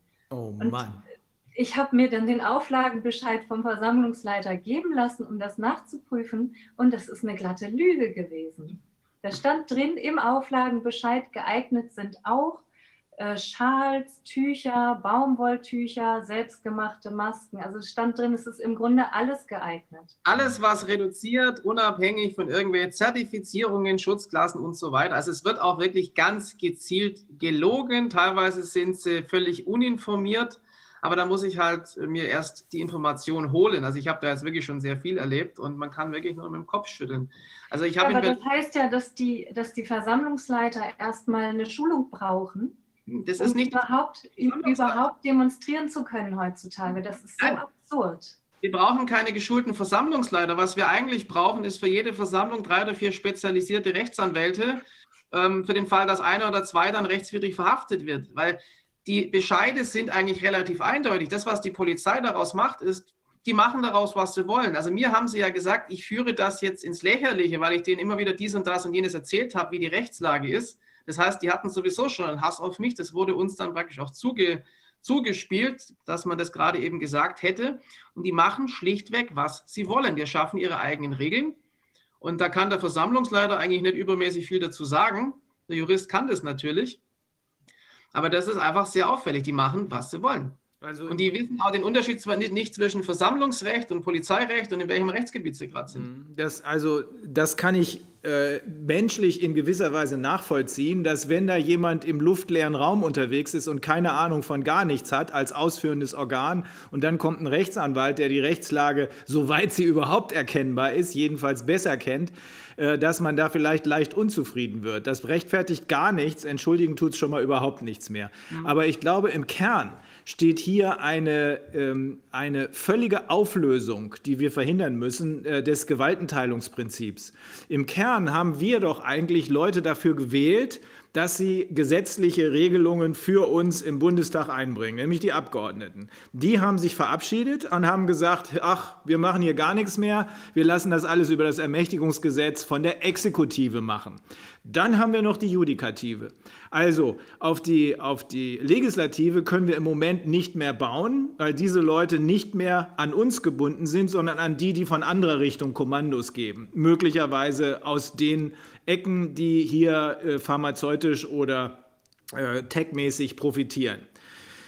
Jetzt fragt sich also, schreitet jemand gegen diese außer Rand und Band komplett außer Kontrolle geratene Exekutive ein und da bleibt nur die Justiz, da bleibt nur die Judikative. Auf die müssen wir bauen und deswegen müssen wir hier besonders sorgfältig arbeiten und dürfen uns keine Blöße geben. Andere können das, wir dürfen uns keine Blöße geben. Ja, das ist ja auch das, was also der Ralf Ludwig jetzt in München versucht. Also er hat selber ja eine Demo angemeldet für einen Sonntag und hat dann auch, also klar, die Versammlungsbehörde wird das Ding verbieten, aber er hat da relativ scharf dann auch auf die Justiz, ähm, Richtung Justiz argumentiert, dass die Stadt ihm doch das bitte alles mal nachweisen möge. Und da wird es jetzt spannend, ob die Justiz mitmacht. Weil wenn die Justiz diese Sachen weiterhin mitträgt und nichts dagegen tut, ich meine, dann haben wir einen gleichgeschalteten Staat und dann ist die Gewaltenteilung beendet. Also da brauchen wir nicht weiter diskutieren, weil das Parlament äh, kommt momentan nicht wieder zu dem Punkt, wo sie mitgestalten können. Und ich glaube nicht, dass da ein großes Interesse da ist. Also wenn es die Justiz jetzt nicht richtet, dann ist Ja. unsere Gewaltenteilung Geschichte. Ja. Naja, zumal es ja auch jetzt so ist in Bezug auf die, ich weiß nicht, ob das inzwischen, haben wir da Erkenntnis, ob das jetzt durchgegangen ist, diese, diese Änderung, die da äh, angedacht war, da hatten wir eine Information, dass die ähm, ja jetzt diese Verordnungen auch künftig, ich glaube, da war ein Plan, also dass die die auf, auf zwei Wochen Rhythmus verkürzen wollen. Also wenn die, wenn das jetzt kommt, jetzt ist ja erstmal das für vier Wochen, ja, aber äh, vorgesehen, aber wenn das sich jetzt nochmal verkürzt, dann ist ja auch der einstweilige Rechtsschutz jetzt in anderen Bereichen völlig ausgehebelt, weil man überhaupt nicht mehr zum Zuge kommt. Ja, weil bis das eingereicht ist, am Ende dem Gegner zugestellt, noch eine Frist zur Stellungnahme oder was immer, ist das schon vorbei. Und dann wird das Gericht wieder sagen, ja, also für drei Tage ist es jetzt gerade noch hinnehmbar, dass man Masken tragen muss oder sowas. Und dann hat man so Kettenverordnungen, die das ja völlig aushebeln, das, was möglicherweise schon von Anfang an geplant war. Mich würde aber noch mal nicht interessieren, Und, ich- und das ist in ja. meinen Augen nicht nur juristisch absolut fatal, sondern auch ähm, psychologisch. Klar. Ne? Das, ist, das ist im Grunde eine, eine ähm, Technik ähm, der, der psychologischen, ähm, also man kann das Psychoterror nennen. Ne? Ja, Das ja, ist es. eine, eine Art von, von ähm, Verwirrspiel, äh, was ein, in, in ständiger emotionaler Anspannung, in ständiger Angst und Unsicherheit hält. Und das ist hochgradig traumatisierend. Ich bekomme ständig E-Mails von Hebammen, die mir berichten, dass sie, ähm, dass sie, dass die Verordnungen angezogen werden, dass sie beispielsweise die Frauen nicht mehr ohne Maske gebären lassen dürfen. Und das hat sich im letzten Monat extrem gesteigert. Ich habe heute nochmal noch mal, äh, hat sich eine, eine Hebamme bei mir gemeldet, die sagt, sie, sie kann so nicht mehr arbeiten. Sie weiß nicht, wie sie die nächste Geburt überstehen soll, ähm, weil die, die Frauen die Masken nicht mehr absetzen dürfen. Es ist Und der das blanke ist Wahnsinn. so gefährlich. Ne? Und die, die Krankenhäuser, die ärztlichen Leitungen, die berufen sich da auf diese Verordnung Ähm, und es entsteht eine Art von Paralleljustiz, weil in keiner Verordnung stehen explizit Schwangere drin. Das ist so, so perfide. Ja, aus gutem Grund steht es ja nicht drin, aber letztlich ist ja das, was wir immer wieder beobachten, jeder setzt noch einen drauf. Also was in den letzten ein, zwei Wochen noch dazu kam mit dieser Masken, mit dieser Maskenangst und mit dieser absoluten Stringenz, mit dem das von jedem durchgesetzt wird, das ist, das ist wirklich erschütternd, was da aktuell passiert. Also es ist jetzt auch in den letzten Tagen, was da, was da kam. Also auf Demos werden die Leute jetzt in einzelne Bereiche eingesperrt. Die ersten Kinder tragen dann gelbe Zettel um den Hals. Das ist kein Witz, ja, mit Masken befreit. Also es ist wirklich absolut heftig, mit welcher Gewalt das praktisch durchgesetzt wird von ähm, außerstaatlichen Organen. Aber der Staat schafft ja genau diese Grundlage und guckt zu und sagt, okay, ist mir egal, lass mal, lass mal, mal so laufen. Es ist Wahnsinn. Ich, ich möchte nochmal auf dieses Heb Hebammen- oder Geburtsthema dazu äh, zurückkommen. Das ist wirklich ganz äh, absolut äh, grauenerregend und also so gesundheitsgefährdend auch. Ja, also in der Konstellation sowohl für, für Kind wie für Mutter, würde ich mal vermuten. Also diese Sauerstoffunterversorgung, die sich dann abspielt. Und wir sind da ja mit. Herrn Reusing, der ist ja da dran, da auch eine, also für Den Haag da was vorzubereiten und hat sich da auch intensiver mit auseinandergesetzt. Und diese Sache dürfte äh, wahrscheinlich den Tatbestand der, der Folter äh, da erfüllen. Und es ist jetzt natürlich nicht in dem Sinne zielgerichtet, aber man muss ja wirklich sagen, eigentlich, wenn das sich jetzt als eine, eine, eine Masche herausstellt, dass die, die Krankenhäuser das vielleicht jetzt auch in äh, vorauseilendem Gehorsam oder Überinterpretation Interpretation, äh, jetzt verlangen, dann wird man ja in so einer Konstellation wirklich vom Staat verlangen müssen, dass er da einschreitet und das auch untersagt. Also dass diese, diese Geschehnisse sich, also dass er gegebenenfalls das auch in einer Verordnungsergänzung hinzusetzt, dass das eben nicht in solchen Fällen zum Einsatz kommen kann, wenn hier jetzt so ein Fehl, Fehlmissbrauch. Also das müssten wir, also einmal möchte ich die Leute auffordern, die jetzt davon betroffen sind, uns das wirklich zu schreiben, weil wir sammeln ja Fälle auch für den Herrn Reusing. Wir unterstützen ihn in dieser Aktivität, ähm, da eine, eine Strafanzeige vorzubereiten in Den Haag. Und ähm, das wäre gut, wenn wir davon oder auch Frau Pfeiffer, wenn Sie da was bekommen, dass Sie das an uns weiterleiten, dass wir das sammeln können, weitergeben können, dass wir da Fälle sammeln. Und da müssen ja. wir wirklich noch mal ran. Da müssen wir auch an diese Geburtshäuser und, und äh, Krankenhäuser ran, dass wir da auch wirklich auch, würde auch sagen vom Ausschuss, wir schreiben die alle an, weisen sie auf dieses Risiko noch mal hin, sodass sie dann auch wirklich bösgläubig sind sozusagen, dass, sie, dass das noch mal ganz klar ist. Und dann muss man da wirklich reingrätschen, weil das ist ja, ein, ja. also so gefährlich und traumatisierend noch dazu. Gefahr, das ist eine Gefahr für Leib und Leben. Das ist eindeutig. Also bisher war immer, immer, immer die Ansage, ähm, gebärende Frauen brauchen Sauerstoff, Sauerstoff, Sauerstoff. Ne? Und jetzt wird den Frauen die Maske aufgesetzt. Und es gibt, glaube ich, auch ähm, einen Anstieg von ähm, Totgeburten im letzten halben Jahr. Wahnsinn. Wo nicht klar ist, ob das durch diesen Sauerstoffmangel oder ne, also dass die Babys im Mutterleib versterben, ähm, wo Ärzte schon ähm, vermuten, dass das mit diesem chronischen Sauerstoffmangel zu tun haben kann, weil ja der ganze Stoffwechsel sich umstellt. Ne? Also das Blut wird angesäuert mit CO2 und der ganze Stoffwechsel und äh, die hormonelle Lage verändert sich. Also es ist wirklich hochgradig gefährlich. Ähm, Gott, ich habe zig Fälle von, von äh, Betroffenen äh, bereits gesammelt, also die auch dann im Krankenhaus teilweise von ihren Babys getrennt werden wegen Corona-Verdacht oder wegen dieser unsäglichen äh, Verordnung. Also das ist wirklich grausam, was da gerade passiert. Absolut kriminell. Das ist der das Grund, ist wirklich leider auch wirklich nur, ich habe das auch schon öfters gehabt, dass mich Leute dann anschreiben, was soll ich jetzt tun? Ich meine, theoretisch kann ich nur vor, im vorbeugenden Rechtsschutz dagegen die dann teilweise vorgehen. Und das perfide ist ja, es kostet einen Haufen Aufwand, es kostet einen Haufen Geld, was die Leute meistens überhaupt nicht haben. Und die Kapazitäten bei den Anwälten gibt es ja auch nicht, weil keiner sich an die Fälle rantraut. Es sind ja im Zweifel einige hundert ja, von unseren 165.000 Kollegen. Also das ist so das sind ein... 100. Das sind vielleicht 100, Markus. Ja, also 100 haben, wir schon, 100 haben wir schon namentlich gesammelt. Ja, wir sind inzwischen bei einigen 100, aber das ist natürlich bei 82 Millionen äh, Bürgern ist das halt gar nichts. Ja. Und ich sehe das ja auch immer, wie die verzweifelten Anfragen dann kommen. Mhm. Was wir äh, vorbeugend ja gemacht haben, ist, ähm, dass eine Medizinrechtlerin äh, uns eine Haftungserklärung formuliert hat, also ein Musterschreiben zur Aufklärung der Kliniken und eine Haftungserklärung, die wir auf der Webseite von den Klagepaten veröffentlicht haben. Also ich Aber wie wird äh, dies- kann wie wird das jetzt alle angenommen? Dazu animieren, sich das runterzuladen und vorzulegen vor der Geburt. Und gibt es Erkenntnisse, wie die Geburtshäuser oder die Krankenhäuser darauf reagieren? Wenig, wenig. Also in der Regel melden sich bei uns eher ähm, die Menschen, ähm, die betroffen sind und im, im Nachgang Hilfe suchen. Gott, das ist ja wirklich ein, nochmal ein Feld des Grauens, was sich da eröffnet. Ja, also ich dachte, dass das, bislang dachte ich, es sind eher Einzelfälle, jetzt scheint es ja richtig anzuziehen.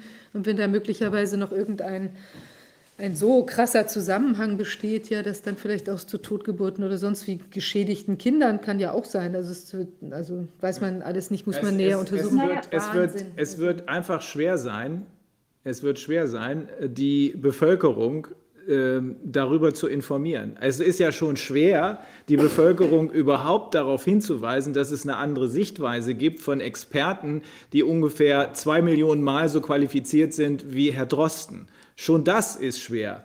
Und da wenigstens hinzugucken, weil offensichtlich sind die Leute, die Reflexe bevorzugen und nicht denken äh, wollen, die sind immer noch in der deutlichen Mehrzahl, obwohl man sieht, es ändert sich was. Aber wenn man ihnen das hier als systematisches Vorgehen präsentiert, dann fallen die vom Stuhl und wollen es nicht glauben. Aber ich glaube nicht, dass man hier noch mit äh, halbwegs klarem Verstand sagen kann, naja, das sind Einzelfälle, das ist ein Versehen. Nein, das ist ein systematisches Vorgehen. Ich würde mich ja, ich habe noch eine Frage zu der Demonstration, also oder den, den Attacken bei den Demos. Ist denn, hat, ist da, kann man da irgendwie einen Eindruck gewinnen, ob das, ich hatte ja vorhin den Verdacht äh, geäußert, das wird, ähm, das wird dann auch befohlen sozusagen. Ist, also ist das, oder gibt es Anhaltspunkte, dass man wirklich so, sagen wir mal, ein, zwei Leute hat, die da so aus Übereifer plötzlich irgendwie losagieren und das wird so mitgetragen von der Gruppe oder wirkt es schon eher zielgerichtet, ein bisschen weiter von oben oder vielleicht sogar so weit oben, dass man sagen kann, die sind Freibild? Wie Meinst du von der Polizei aus jetzt? Ja. Naja, es gibt bei der Polizei natürlich immer wieder die Typen, die einfach auf Krawall aus sind. Die einfach nur gerne Gewalt ausüben. Das muss man jetzt einfach mal klar und deutlich sagen. Die erkennt man auch relativ schnell. Und ich bin mir sich, relativ sicher, dass da einfach gezielt Leute rausgesucht werden, an die richtige Stelle gesetzt werden und dann reagiert natürlich nicht immer jeder Teilnehmer richtig, also auch von, von unseren, weil klar, dass man sich dann irgendwann mal wehrt gegen völlig recht, rechtswidrige Sachen, das ist klar. Aber die schicken dann im Zweifel die richtigen Einheiten zur richtigen Stelle hin. Ich habe das ja am 29. August dann auch spät abends und nachts gehabt.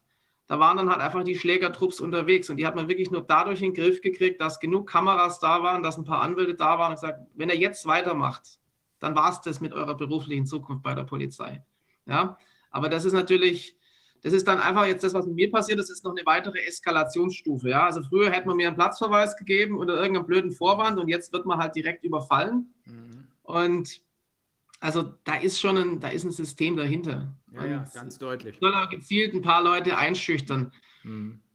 Da sagt ja auch der, ähm, wie heißt der, Thomas Wippesaal von den kritischen Polizisten, der hat sich dazu ja auch geäußert. Also die untersuchen das ja immer, die werten die Bilder aus hinterher. Ähm, und äh, da wurden auch auf dem Alexanderplatz wieder ähm, verdeckte Ermittler oder äh, Beamte in Zivil ähm, gesehen, die bekannt sind. Also da Hatten wir ja. scheint, da scheint es irgendeine Taktik zu geben. Mir ist das nicht bekannt, aber ähm, da, da, da analysieren die Fachleute im Hintergrund. Und wenn mir natürlich der Polizist gleich eröffnet, wir kennen uns doch schon und ich sage, aha, woher? Ich denke mal, die Berliner Polizei hat einige tausend Beamte. Ja, mit Sicherheit, äh, weiß ich nicht, wie viele auch jetzt im aktiven Dienst an so einer Versammlung teilnehmen können. Das sind auch Tausende. Und da ist es doch schon ein ziemlicher Zufall, dass ich gleich mit den Worten begrüßt werde. Wir kennen uns doch schon. Ja, also das kann man schon so steuern. Weil es gibt natürlich auch sehr, sehr viele, denen man ansieht, die haben da überhaupt keine Lust drauf, die schämen sich für das, was sie da mitmachen, aber sie trauen sich halt einfach nicht und machen halt dann trotzdem mit. Wir haben das doch erlebt, äh, als wir am 29.08. hinter der Bühne standen, Robert Kennedy in dem Bus war und es war meiner Überzeugung nach allein dem allein unserer Arbeit als Anwälte plus dem plötzlichen Auftreten von Robert Kennedy zu verdanken, weil die Bilder, jemanden wie Bob Kennedy zusammenzuschlagen, das glaube ich, wollte keiner haben. Aber er hat ja im Grunde deeskaliert, indem er auf die Leute zugegangen ist und ihnen die Hand gegeben hat. Ich weiß nicht, ob die sich überhaupt daran erinnern, dass er einen Onkel hatte, der damals dieselben Sätze gesagt hat wie er jetzt, aber zumindest der Name wird ihnen irgendwie was sagen. Und der Mann ist ja nun mal auch beeindruckend. Aber es war offensichtlich, dass hier gepusht wurde um jeden Preis, weil die versuchen wollten, um jeden Preis diese Kundgebung bei uns an der Siegessäule zu verhindern, so wie sie vorher den Zug äh, verhindert haben. Ja, klar, und das ist ja ganz klare Taktik. Es gibt, gab so viele Demos in Berlin in letzter Zeit, wo, also die nicht von uns in Anführungsstrichen waren, wo es keinen Menschen interessiert. Teilweise eine Seite des Brandenburger Tors, 300 Demonstranten, 300 Polizisten, andere Seite 300 Demonstranten, keine Sau, keine Polizei, keine Abstände, keine Masken, interessiert überhaupt nicht. Und wir hatten ja selbst dann am zweiten Tag im Kosmos, da waren es 150 Leute, dann ist eine Hundertschaft angerückt und hat den Platz dann auch mehr oder weniger kontrolliert. Da gab es überhaupt keine Maskenpflicht mehr aufgrund der geringen Teilnehmerzahl und trotzdem gehen die da voll rein. Jetzt zwar in dem Fall nicht jetzt mit roher Gewalt, aber trotzdem völlig over the top. Und es ist nur gegen diese Demos. Und das ist ein deutschlandweites Phänomen. Ja. Rein politisch. Weil das eben dieses Feindbild aufgebaut wurde und das liest mir ja teilweise auch in Gerichtsbeschlüssen inzwischen und in Begründungen äh, durch. Und die sind gefährlich, weil die sich gegen irgendwas äh, äh, wehren, weil sie keine Abstände einhalten. Da werden Sachen zitiert. Ich habe jetzt in München gelesen, das habe ich auch veröffentlicht, dass die Nürnberger Polizei irgendwas berichtet hätte, dass dies und das und jenes nicht eingehalten wurde auf der letzten Demo. Ich war auf dieser Demo. Ja, es ist schlichtweg erstunken und erlogen. Ich habe im Einsatzleiter danach mich noch unterhalten. Es war ein sehr konstruktives Gespräch. Wir haben die, wir haben die Teilnehmer, das habe ich jetzt noch gar nicht gesagt, auch in Nürnberg gab es ja diese Maskenpflicht. Da hat man 3000 Teilnehmer, ungefähr die Größenordnung, die wir jetzt auch am Alexanderplatz hatten. Und da haben wir dann mit der Polizei besprochen, okay, Ihr könnt am Ausgang dann kontrollieren, wer hat eine Maske auf, Reihe rechts, wer hat einen Attest oder sonst eine Glaubhaftmachung, Reihe links. Und dann ist es innerhalb von einer halben Stunde ist es äh, super gelaufen. Die Polizei hat sich am Ende bedankt. Dann haben sie sich am Ende haben sie noch gesagt, bitte geringere Abstände auf dem Demozug, also bitte geringere. Ja, das habe ich kürzlich auch gegenüber München anwaltlich versichert. Und diesen Vorschlag habe ich der Berliner Polizei auch gemacht. Ich gesagt, ich war vor drei Wochen in Nürnberg. Das und das wäre eine Maßnahme, wie ihr das kontrollieren könnt. Ihr macht zwei ja, Schalter sozusagen auf und dann könnt ihr die Leute loslaufen lassen und dann könnt ihr die kontrollieren.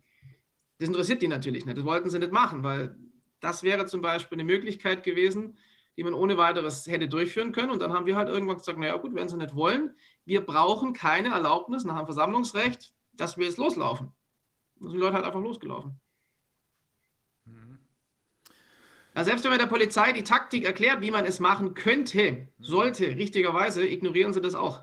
Ja, ja, und sagen dann, der macht uns hier lächerlich. Ja, wir haben es erlebt. Wir haben es erlebt. Ja. Okay, also wir müssen uns auf eine härtere Gangart einstellen und wir müssen uns trotzdem und gerade deshalb weiterhin konzentriert auf unseren Job konzentrieren und äh, müssen sehen, dass wir die Gerichte, dass wir in den Gerichten eine Mehrheit von Richtern finden, die immer noch auf dem Boden des Rechtsstaats stehen und eben nicht auf dem Boden von irgendwelchen Leuten, die hier versuchen, die Exekutive unter Kontrolle zu bringen oder schon teilweise gebracht haben.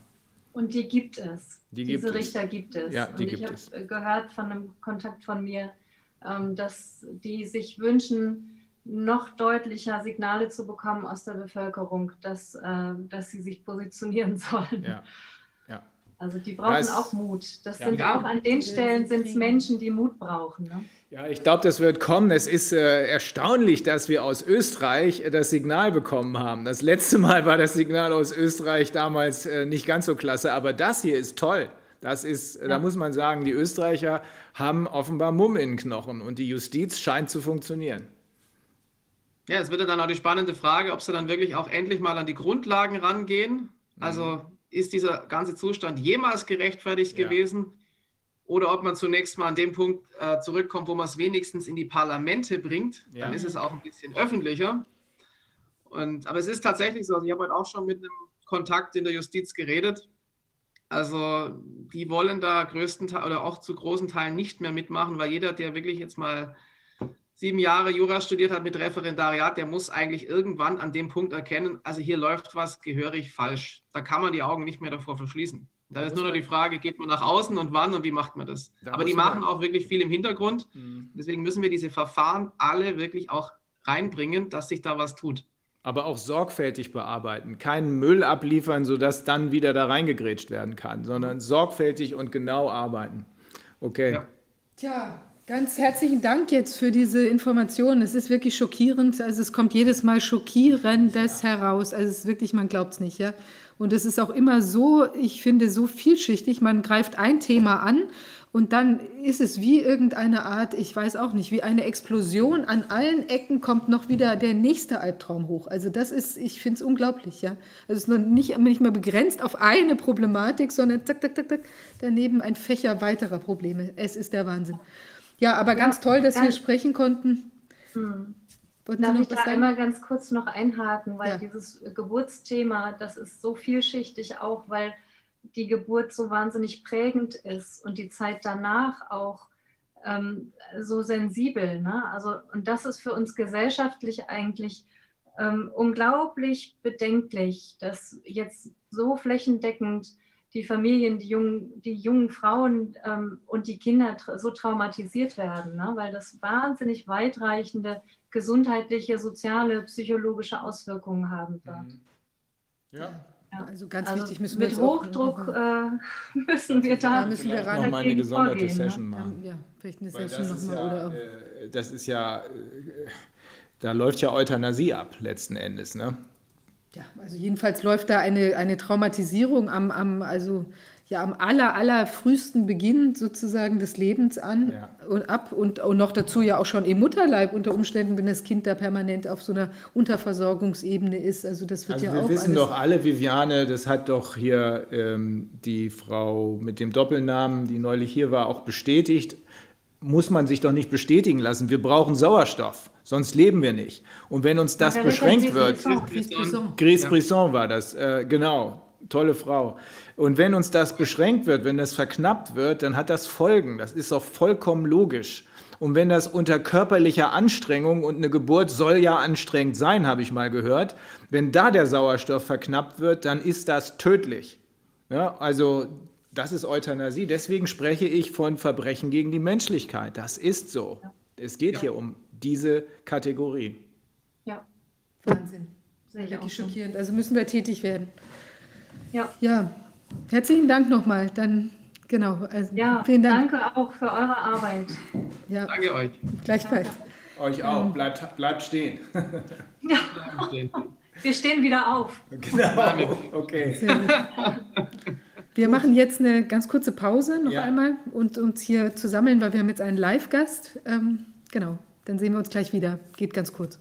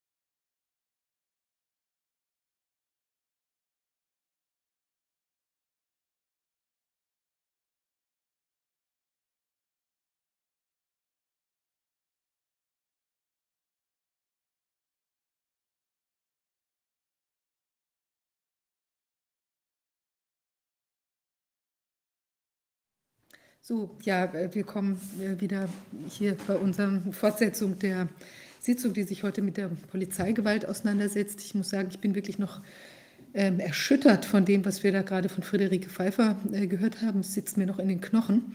Ähm, deshalb ähm, äh, genau, müssen wir gucken, wie jetzt wir uns jetzt äh, weiter äh, fortsetzen sozusagen. Wir haben jetzt heute aber einen Live-Gast. Hans Scharpf ist hier.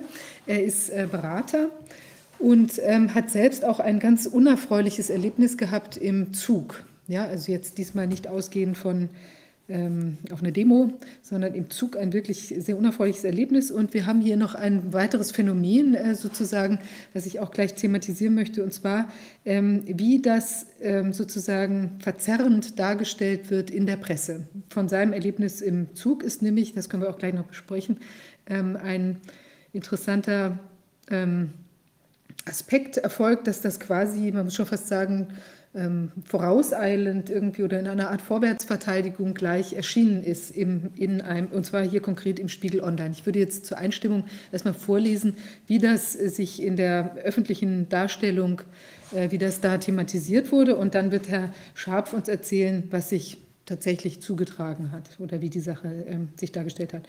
So, und zwar hier. Ein Bericht, ähm, Fokus Online, Bundespolizeiinspektion Kassel, Überschrift Maskenverweigerer sorgt für Ärger im ICE. Ähm, weil ein 66-Jähriger gestern Nachmittag am 25.10. um 16.30 Uhr im ICE zwischen Kassel und Fulda den Mundschutz verweigerte, verständigte der Zugbegleiter bei Ankunft in der Domstadt die Bundespolizei. Ähm, Moment, hier geht es weiter. Der Mann aus Bacharach, Landkreis Mainz-Bingen, Rheinland-Pfalz, steht hier alles ganz genau, sollte äh, daher vom Zugbegleiter von der Weiterfahrt ausgeschlossen werden. Da der 66-Jährige dann nicht Folge leisten wollte, kam die Bundespolizei ins Spiel. Auch gegenüber der, dem Beamten, den Beamten zeigte sich der Mann unkooperativ. Nur mittels einfacher Gewalt konnten die Bundespolizisten den uneinsichtigen Fahrgast aus dem Zug bringen.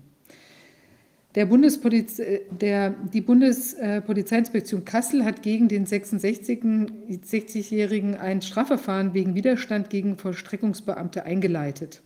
Der Verstoß gegen die Maskenpflicht wird an die zuständige Landesbehörde gemeldet. Rückfragen bitte und dann hier äh, Bundespolizeiinspektion Kassel. Herr Scharpf, was hat sich tatsächlich zugetragen? Tja, ich bin äh, regelmäßiger äh, Gast bei der Deutschen Bundesbahn und fahre immer von Frankfurt nach Berlin und wieder zurück und äh, setze mich also regelmäßig ins Restaurantabteil. Also das habe ich auch früher schon gemacht, ja, jetzt mache ich es nur noch, weil im Restaurantabteil konnte man zumindest äh, bis vor einiger Zeit noch ohne Maske fahren. Ja. Ähm, ich vertrage keine Masken, die sind für mich gesundheitsschädlich. Ich habe äh, mehrere Lungenentzündungen hinter mir, ich bin kurzatmig, ich habe Bluthochdruck, und habe mir extra vor Antritt dieser Fahrt noch von der Ärztin bescheinigen lassen, mit, äh, von meiner äh, Hausärztin, äh, dass ich mh, hm, gesund bin. Ja, also kann man das ja auch machen, ja. Ne? Also, dass ich keine Gefahr für wie auch immer Mitfahrer darstelle. Ähm, außerdem hatte ich noch ein weiteres Attest von ihr äh, gehabt, wonach ich also ein Hochrisikopatient bin, äh, dem man also bitte schön nicht zu nahe kommen sollte und auch eigentlich nicht ohne Maske, ja. Ne? Das nur mal vorausgeschickt. Und die hatte mir halt attestiert mit einem ähm, Attest vom 23.10., also zwei Tage vorher, dass ich von grippalen Infekt und Erkältung äh, frei sei. Ja? Und äh, mit meinem Wissen über diese, ich sage jetzt mal, ähm, Problematik der PCR-Tests, dass die also eigentlich keine wirklich verlässliche Diagnose darstellen, hatte ich mir dann gedacht, naja gut, also äh, das ist eigentlich besser als äh, so positiv oder negativ getestet zu sein, ja, ähm, wenn du sagen kannst, du bist gesund. Ja, ganz simpel, ganz einfach, ja.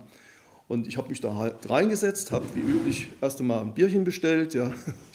Ich trinke halt ganz gerne mal ein Bierchen und äh, hatte also ähm, dann schon gleich äh, gesagt bekommen, äh, Sie müssen eine Maske tragen, das wissen Sie doch, ja, ne, das ist hier Vorschrift. Und äh, ich sagte dann, nein, das muss ich nicht. Ja, ich äh, habe zwei Atteste, ich muss keine Maske tragen, das ist für mich gesundheitsschädlich. Ja. Und ähm, die Service-Dame sagte dann aber, das äh, würde jetzt sozusagen keine Rolle spielen, dann, äh, ich sollte also eine Maske tragen. Dann die andere Servicedame, die hatte mir dann das Bier gebracht, ja, und ich habe halt angefangen, das Bier zu trinken. Die hat aber trotzdem nicht nachgelassen, ja, mir zu sagen, ich müsse eine Maske tragen, ja. Ich meine, jetzt mal so ein Einschub dazwischen, ja.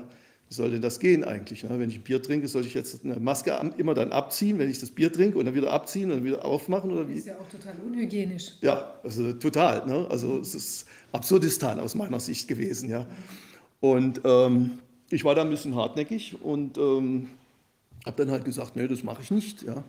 Und dann ist sie etwas unwirsch geworden und hat dann gesagt, gut, okay, äh, dann müssen Sie den Zug wieder verlassen, ja, weil Sie keine Masken tragen wollen. Und dann habe ich gesagt, glaube ich nicht, dass ich den verlassen muss, aber ich werde es jedenfalls nicht tun. Ja. Ich werde jetzt eine Maske aufsetzen. Ja.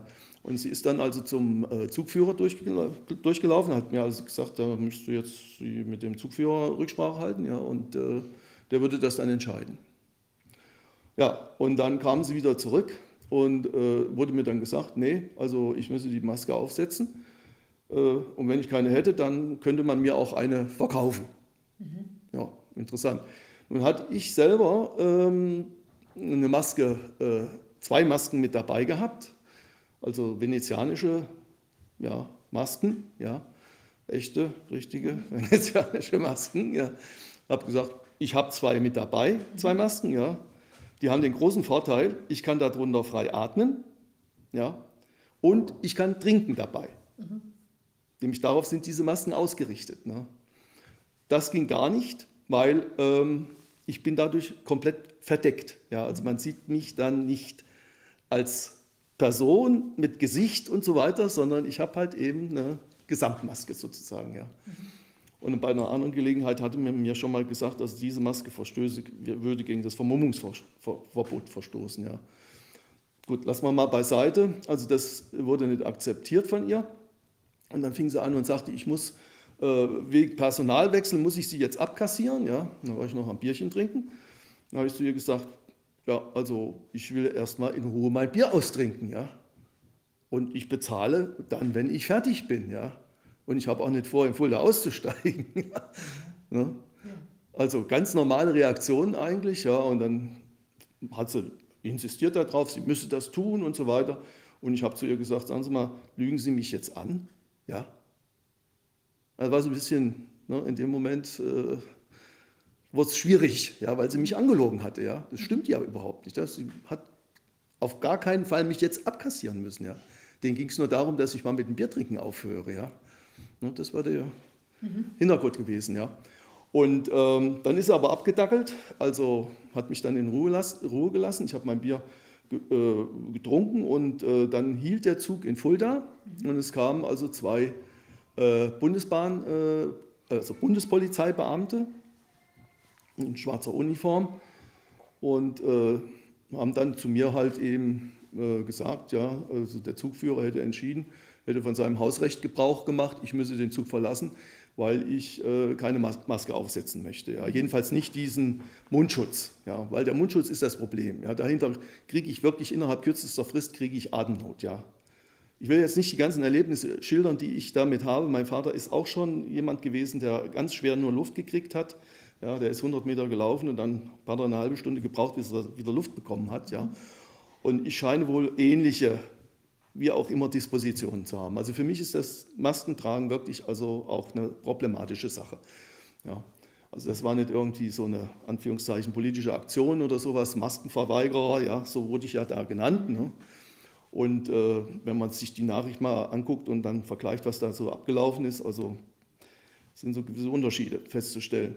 Und ähm, also das ging dann weiter und ich habe das aufgenommen dann, was die Beamten dann, wie die sich da vor mich hingestellt haben, zu mir gesagt haben, ich müsse halt äh, eine Maske aufsetzen und ich habe denen wiederum diese äh, venezianischen Masken gezeigt. Ja, gesagt, das sind die Masken, die ich hier tragen kann. Ja.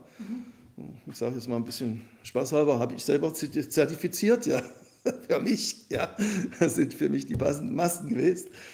Und ähm, ja, also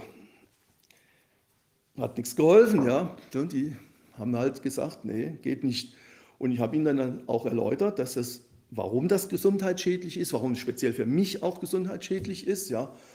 und äh, dass ich doch nicht dazu gezwungen werden kann, mich selber äh, an meiner Gesundheit zu schädigen. Ja. Im Übrigen hat da kein Mensch in diesem Restaurantabteil gesessen, in unmittelbarer Nähe oder in zwei Meter Abstand oder in drei Meter Abstand. Es gab einen einzigen Gast, das war eine Frau, die hatte dann auch eine Maske aufgesetzt und die war also drei äh, Sitze weiter gewesen. Ja. Und sonst war da niemand, ja, außer den Servicekräften. Ja. Also es ist völlig, völlig daneben, ja, also das fällt einem sofort auch auf oder müsste einem auch auffallen. Ja, ja bei der Regel ist das ja gar kein Problem, da auch vor seinem, ich meine, man kann ja nicht immer zwischen zwei. Äh, ja, also wie die sich das vorstellen, wie das gehen soll, ja, ist mir ein Rätsel. Ja. Soll ich jetzt einen Strohhalm nehmen und soll den da durch die Maske durchmachen oder sowas? Mhm. Und ich muss dazu sagen, ich neige so ein kleines bisschen auch zur Provokation und zum Spaß. Ja, also es reitet mich immer so ein bisschen so ein kleiner Schalk. Ja, und habe mir gedacht, naja gut, also den Polizisten versuchst du mal jetzt ein bisschen was. Ne? Mhm. Und der hat angefangen, mich zu filmen. Da habe ich gesagt, jetzt mache ich auch mal von Ihnen einen Film. Ja, ne? Also ich habe praktisch zurückgefilmt. Ja. Mhm. Und da wollten sie mir einen Ausweis haben. Da habe ich gesagt, ich will Ihren Dienstausweis sehen, ja. Bevor Sie hier anfangen, mit mir was anzustellen, ja, was möglicherweise strafbar ist. Ja. Und kennen Sie denn das allgemeine Gleichbehandlungsgesetz? Das nennt sich auch Antidiskriminierungsgesetz. Ja. Da steht unter anderem drin, dass Behinderte nicht äh, diskriminiert werden dürfen. Ja. Und ich bin nun mal ein Behinderter. Ja. Ich kann keine Maske tragen. Ja. Geht nicht. Ja. Also, was macht er jetzt damit? Ja. Das hat ihn auch nicht interessiert. Ja. Er hätte seine Vorschriften ja, und sei seit 30 Jahren Polizist. Ja, und ich hätte mich jetzt hier zu fügen. Ja. Also ich soll bitte schön jetzt den Zug verlassen. Ja. Außerdem, davon haben Sie einen Clip gemacht. Da, davon habe ich einen Clip gemacht, ja. Mhm. Dann, hat, dann haben sie angefangen, mein Gepäck auf den Bahnsteig zu stellen, ja. Also ich hätte eh keine Chance mehr gehabt, außer dass ich halt rausgehe, ja. Da hatten sie gedacht, naja, wenn sie schon mal das Gepäck rausstellen, dann wird der Kerl endlich mal aus seinem Sitz rauskommen, ja. Mhm. ja. Und äh, ich habe gesagt, nö, jetzt müssen sie halt mal ein bisschen äh, Gewalt anwenden, ne. Mhm. Ich mache es ihnen nicht schwer, aber so ein bisschen anfassen müssen sie mich schon, ja. Sonst erfüllen sie ja nicht den Tatbestand der Nötigung im Amt. Ja. Und habe ihnen halt gesagt, okay, ihr seid auf eurer Seite, ja, ihr wollt mir da irgendwas antun, ja, und meint auch noch, dass ihr mich dann also irgendwie anzeigen könnt oder sowas, ja. Und äh, ich mh, mm, sehe das halt eben als eine äh, Straftat, die er da begeht, ja. Ne? Und die werde ich dann auch zur Anzeige bringen. Ne? Mhm. Und dann haben sie mich halt genommen, haben mich ein bisschen aus dem Sitz rausgezogen. Ja. Und ich habe aber keinen wirklichen Widerstand geleistet. Ich habe zu ihnen gesagt, ich mache nur sanften, passiven Widerstand. Ja. Also ihr müsst mich nicht verletzen. Ja. ja braucht ihr nicht. Ist nicht nötig. Ja. Mir reicht schon, wenn, wenn er mich anfasst. Ja.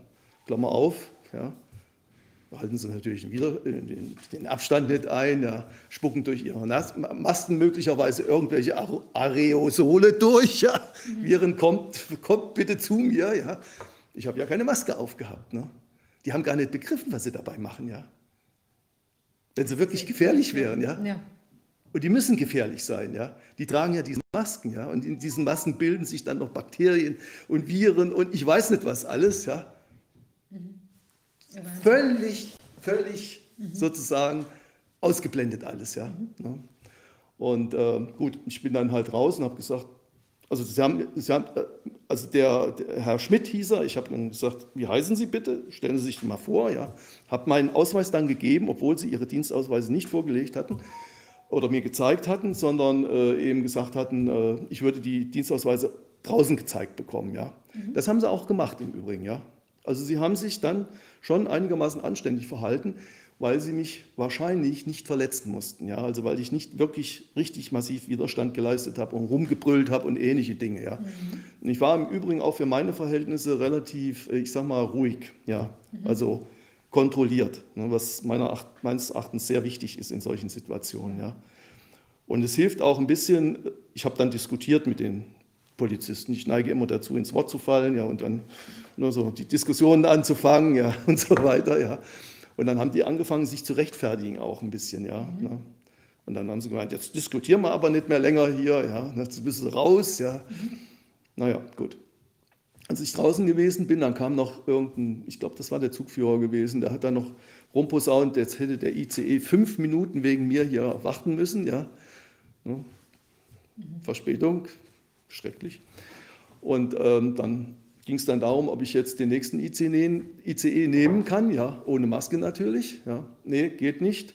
Außerdem müsste ich jetzt den, äh, den Bahnsteig verlassen, ja, also den Bahnhof, weil, über, weil am ganzen Bahnhof gelte ja diese Maskenpflicht. Ja. Dann haben sie mir einen Platzverweis erteilt ja, und sind dann mit mir zusammen aus dem Bahnhof rausgegangen. Ja.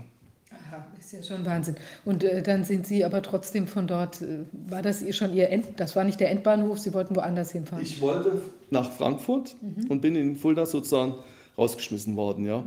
Und dann habe ich mir halt das nächstbeste Taxi gesucht, habe noch geguckt, dass der Taxifahrer keine Maske drau- an hat, ja, was er eigentlich, eigentlich hätte machen müssen. Ja. Aber ich sage mir, Maskenträger dieser Erde vereinigt euch, äh, nicht Maskenträger dieser Erde vereinigt euch. Ja. Also suchst du dir einen aus, der auch keine Maske trägt. Ob er das jetzt nun zurecht macht oder nicht, das ist mir dann egal. Ja. Aber ich finde es einfach menschlicher, ja, dass man ohne Masken miteinander was zu tun hat. Ja. Insbesondere wenn man weiß, dass das eh nichts bringt. Ja. Und das weiß ich halt nur mal zufälligerweise, weil ich mich ein bisschen informiert habe. Ja.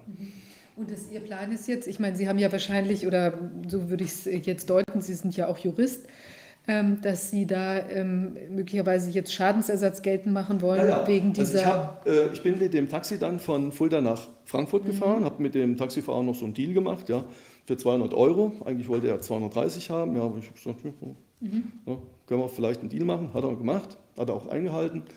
Und so hat mich an also diese Zugfahrt zusätzlich weiter 200 Euro gekostet. Die möchte ich unmittelbar von den beiden Beamten zurückhaben. Ja? Also nicht von irgendeinem, was weiß ich, äh, äh, Polizeibehörde, äh, irgendwas ja, in der Richtung. Nein, ich will das unmittelbar von diesen beiden Beamten haben. Ja? Weil ich hatte die exakt als, auf alles hingewiesen, Insbesondere darauf, dass das halt nun mal nicht rechtmäßig ist, dass das nicht notwendig ist, dass das sogar äh, im Grunde genommen der Versuch einer Körperverletzung von mir ist, ja, und ähnliches, ja, und außerdem Nötigung sowieso, ja. Also, die haben verursacht, dass ich jetzt für ein teures Taxi von Fulda nach Frankfurt fahren musste. Da stand mein Auto, ja. Äh, wieder, ne, also, Unsinn. Sie hätten ja theoretisch, jetzt hätten Sie sich da reinbegeben können und dann wären Sie aber unter Umständen wieder genau in die gleiche Situation gekommen, wo Sie dann vielleicht wieder herausgetragen oder was weiß ich, Ja, wie wenn ich genötigt. reingeschafft hätte und er hätte keine Zwischenstation bis, äh, bis Frankfurt gehabt, na, dann wäre ich im Zug geblieben. Ja, hätten sie sich überlegen müssen, was sie mit mir machen. Wahrscheinlich hätten sie mich dann in irgendeine Ecke rein buxiert, wo ich also unschädlich bin. Ja. Ins Klo hätte ich mich dann eingesperrt. Das wäre nicht ganz so eine erfreuliche Sache. Jetzt gucken wir uns den Clip mal an. Ja. Können wir den mal sehen? Den Wenn Sie jetzt nicht aussteigen, wird die Sache, die Betriebsstellenhandlung auch noch zu Ihren Lasten kommen. Also Das mag alles sein. Ich bitte Ja. Sie jetzt aufzustehen, um uns den Zug Nein, zu verlassen. ich werde das nicht tun. Dann werden wir jetzt hier die Sachen raus. Na, jemand so mit. Sagen Sie mir bitte Ihren Namen, zeigen Sie mir bitte Ihren Dienstausweis. Ich habe Ihnen schon mal gesagt, mein Name ist Schmidt, den Dienstausweis zeige ich Ihnen draußen. Nein, den Zug mir verlassen. jetzt. Nein, den zeige ich Ihnen draußen. Diese beiden Atteste, die möchte ich mindestens wieder haben. Bekommen Sie. Ihren Ausweis habe ich hier, bekommen Sie auch draußen. Ich könnte jetzt mal vielleicht hier sagen. Können Sie mir bitte Ihren Dienstausweis zeigen? Mein Name ist Schmidt, den Dienstausweis zeige ich Ihnen draußen jetzt zum dritten Mal. Nein, den möchte ich jetzt sehen. Nein, ich zeige Ihnen draußen, während der Nein, ich möchte den jetzt sehen, weil Sie setzen jetzt unmittelbar dazu an, in meine Freiheitsrechte einzugreifen. Ja? Sie nötigen mich, Sie werden mich möglicherweise verletzen, wenn Sie es nicht ordentlich machen. Ja, Sie wir werden mich nicht- hier wir raus. wollen ja nicht verletzen. Sie werden Wir wollen Sie nicht verletzen. Wir wollen einfach nur, dass Sie den Zug verlassen. Nein. Doch, wir wollen einfach nur, dass Sie aufstehen und den Zug verlassen. Es will Sie keiner verletzen. Widerstand. Ich nehme von meinem Widerstandsrecht Gebrauch und leiste passiven Widerstand. Ja? Nur damit wir uns klar verstehen. Und ich werde Sie beide anzeigen, wegen Nötigung, ja, wegen. Freiheitsberaubung. Und ich möchte nochmal Ihren Dienstausweis jetzt sehen. Nehmen Sie das Handy weg, nicht, dass es kaputt geht.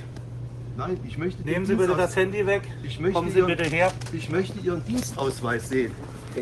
Zeigen Ihnen die draußen, hat Ihnen der Kollege. Gucken Sie das mal an. Stecken Sie das bitte ein.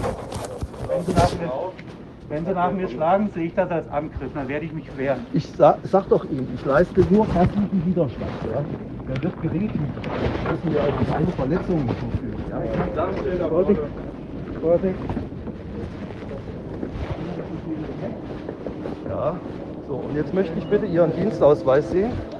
Und meinen Ausweis wieder zurückhaben. Ja? Und Ihren Dienstausweis möchte ich auch sehen. Weil Sie beide haben jetzt, ich sag mal, sanfte Gewalt angesetzt. Ja. So viel körperliche Gewalt. ja, sanfte Gewalt. Okay. Ich habe jetzt keinen. Sind ja nicht verletzt worden, oder? Nein. Gut. Deswegen. Dann sind wir ja zufrieden. Ja.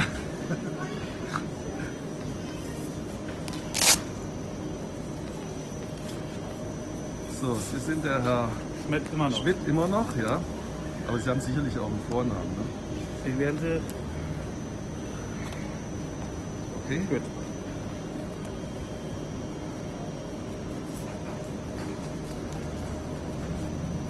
Sie werden mir natürlich die, äh, wie auch immer, äh, Mein Dienstausweis? ja, danke. So. Ja, faszinierend. Also Herr Schaaf, Sie haben da ja wirklich alles gegeben, um sozusagen da nochmal irgendwie einen, ähm, also einen Anker zu setzen, wo die auch eigentlich auch nochmal hätten, ja, ich weiß nicht, also Sie haben ja gesagt, da gab es ja noch ein Gespräch davor, also dass die eigentlich auch ein bisschen hätten aussteigen können quasi aus der Thematik, aber die haben sich ja dann irgendwie da doch festgebissen und eben einfach das so durchgezogen. Sie haben es dann einfach Augen zu und durch gemacht, ja. Mhm. Und ich meine, Sie haben auch äh, eine Reihe von ja, Fehlern gemacht, ja. Also Sie hätten, ja, Sie hätten beide eigentlich sagen können, nee, machen wir nicht, ja. Weil die haben ganz eindeutig, haben die äh, in meine Freiheitsrechte eingegriffen, ohne eine wirklich ausreichende gesetzliche Grundlage dafür zu haben. Und sie haben auch den Sachverhalt als solches gar nicht richtig wahrnehmen können. Ja? Sonst hätten sie ja gemerkt, dass sie da Unsinn machen. Ja? Ne, Also das hat mit dem Schutzzweck des, Infektionsschutzes, äh, des Infektionsschutzgesetzes ja also mal gerade nichts zu tun, was die da gemacht haben. Ja? Und das ist ihnen nicht bewusst gewesen. Und äh, was halt eben meines Erachtens auch immer so ein schwieriger Punkt ist, ist, dass äh, bei der Polizei zwar auch äh, der äh, Diensteid auf das Grundgesetz abgeliefert wird, ja, aber anscheinend in der Ausbildung äh, das Thema Grundrechte, Freiheitsrechte, ja, doch eine sehr, äh, wie soll ich sagen, äh, unschöne Rolle spielt. Ja, also das kommt wohl nicht äh, so gut vor. Ja, und ich denke, solche Sachen wie diesen Clip, den ich da jetzt gemacht habe, den sollte man mal äh, auch in der Polizeiausbildung äh, durchnehmen, ja, und sollte man dann die Frage stellen, haben die denn alles richtig gemacht, ja, unter rechtsstaatlichen Gesichtspunkten, ja, in einem Staat des Grundgesetzes, ja. Ich ja, meine, zumal, also es fragt sich jetzt natürlich, welche Verordnung da genau gegolten hat. Ich weiß nicht, ob Sie da noch irgendeine eine Grenze, Landesgrenze überfahren haben, als Sie da quasi. nee, nee, ich war in Hessen gewesen. Insgesamt ja. in Hessen. Also Ja, würde ja die Verordnung gelten, das müsste man sich die vielleicht nochmal anschauen. Aber ich denke, auch da wird ja sowas drinstehen, dass man das glaubhaft machen kann, vermute ich mal, dass das, oder zumindest sagen wir mal so. Die haben ja auch keine Vorschrift genannt. Ich habe ja auch danach gefragt. Ne? Ich habe gefragt, auf welche Vorschriften stützt, stützt ihr euch denn auch? Auch mit der, mit der Argumentation, dass ich diese Maske nicht tragen darf, ja? Weil ich Ja. war mir ziemlich sicher gewesen, da haben die nichts, ja. Sie haben dann noch überlegt, ich könnte ja so eine Plastikmaske, die sei in Hessen noch erlaubt, ja. So, so, ne, so ein Plastikding äh, Ding da äh, könnte ich noch tragen, ja. Äh, aber ansonsten gelte also nur noch dieser Mundschutz, ja. Aber ich meine, es ist ja auch nochmal, gut, jetzt kann natürlich dann, sagen wir mal, hat man vielleicht das, das Hausrecht. Also ich dachte gerade, es wäre eigentlich auch faszinierend, wenn sich sozusagen die Verpflichtung, die Maske äh, in, äh, zu tragen äh, oder was man nachweisen muss, um sie nicht zu tragen, wenn sie sich danach richten würde, welches, welchen Landstrich man durchfährt. Ja, und ich darf es in Berlin vielleicht glaubhaft machen und in Hessen muss ich dann Also mal in einen Attest könnte ich rausholen. noch mit so einer Plastikschutzmaske bis an die Landesgrenze fahren, ja, und dann dürfte ich nur noch den Mundschutz benutzen, ja. Ja. Ja. wobei das ja faszinierend wäre, einfach, das In müsste man Köln würde ich dann die Karnevalsmaske aufsetzen, ja. Das wäre nicht schlecht. Beim Kölner Karneval. Ab erst, ab 11, 11 ja, hätte ich gesagt, sollte man dann auch Karnevalsmasken erlauben, ja. sein, ja. Aber die Frage wäre natürlich schon nochmal tatsächlich, ob sich die Bahn beispielsweise ein völliges Sonderrecht geben darf. Also möglicherweise darf sie das, aber wenn sie jetzt irgendwo durchfährt und da außen ein ganz anderes Recht gilt, ja, das ist, also würde mich einfach juristisch jetzt mal interessieren, aber wahrscheinlich darf sie sich grundsätzlich schon ein eigenes Hausrecht gelten geben. Aber Covid-19, der hat so gewisse, wie Ja, soll ich sagen, vermeidet dann äh, Hessen. und regionale. Unterschiede, ja. In Hessen Ja. jagt man ihn anders als in Berlin zum Beispiel, ja. Ja. Aber es Berlin ist werden schon- anscheinend die Träger dieses äh, oder potenziellen Träger dieses äh, Virus, die werden da besonders übel behandelt. Ja. Ja. Werden die Wirte sozusagen gleich mal ausgerottet oder Da ähnliches. kann da schon nicht mehr so viel, ist da schon nicht mehr so viel los. Aber die Frage ist ja tatsächlich, die, ich meine, die Polizei kommt ja auch insgesamt in eine sehr unangenehme Rolle, muss man ja, sagen. Absolut. Also, Den ja, Beamten war sie- das sehr, sehr unangenehm Ja. gewesen. Das hat man gemerkt, ja. Die Mhm. waren unter Spannung gewesen, ja. Sie sind dann auch dadurch, dass ich so nett diskutiere auch, ja, und ich bin ja auch ein Mensch, mit dem man also wirklich ein Bier trinken kann, ja, mache ich. Eigentlich hätte ich die am liebsten eingeladen, hätte gesagt, Jungs, setzt euch mal hier hin, trinkt erst mal ein Bier, ja, und dann überlegt euch, was ihr hier jetzt anstellt, ja. Ne? Ich helfe euch ein bisschen dazu, dass das vielleicht so abläuft, ja, dass ihr nicht so einen Unsinn macht, wie ihr den vorhabt, mit mir zu machen, ja. Das wird Konsequenzen für euch haben, ja. Hm. Und es muss Konsequenzen haben. Entweder es hat Konsequenzen und zwar auch für die Beamten selber und für deren äh, Vorgesetzte, die die Leute so einsetzen. Ja. Das muss Konsequenzen haben. Sonst verlieren wir, äh, wie soll ich sagen, mh, unsere, unsere, unseres, ja, unsere, unsere, unsere Mitmenschlichkeit ja, und de- den, den äh, menschlichen Umgang miteinander. Ja. Mhm. Das, das, das ist ganz wichtig. Ja. Das, jeder ist doch auch ein Mensch, bitteschön. Ja.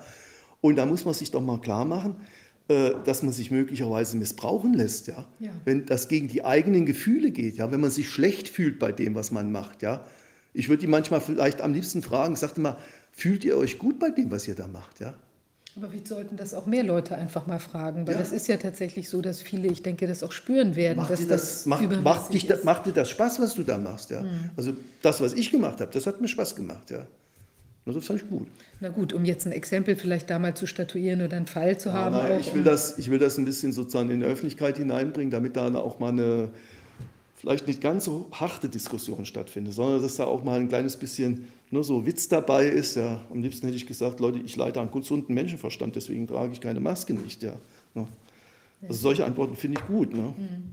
Und dann lockert das ein bisschen auf, ja, und vielleicht ist man dann anschließend wirklich ein Kumpel, ja, und hat einen neuen Kumpel gewonnen, ja. Der Polizist, der wechselt dann die Seiten, ja, wir feiern das gemeinsam, ja, gehen gemeinsam ein Bier trinken, ja, und der quittiert seinen Dienst, ja. Super. Na, das ist wahrscheinlich, das, äh, ob Ja. das jetzt geschehen wird. Ja. Maskenträger aller Länder, ver- Nicht-Maskenträger aller Länder, vereinigt euch, ja. Dann sage ich zu ihm, das ist doch nicht gesund, dass du deinen Dienst die ganze Zeit mit dieser Maske ausüben musst. Ja? Du solltest dich mal bei deinem Dienstherrn beschweren. Ja?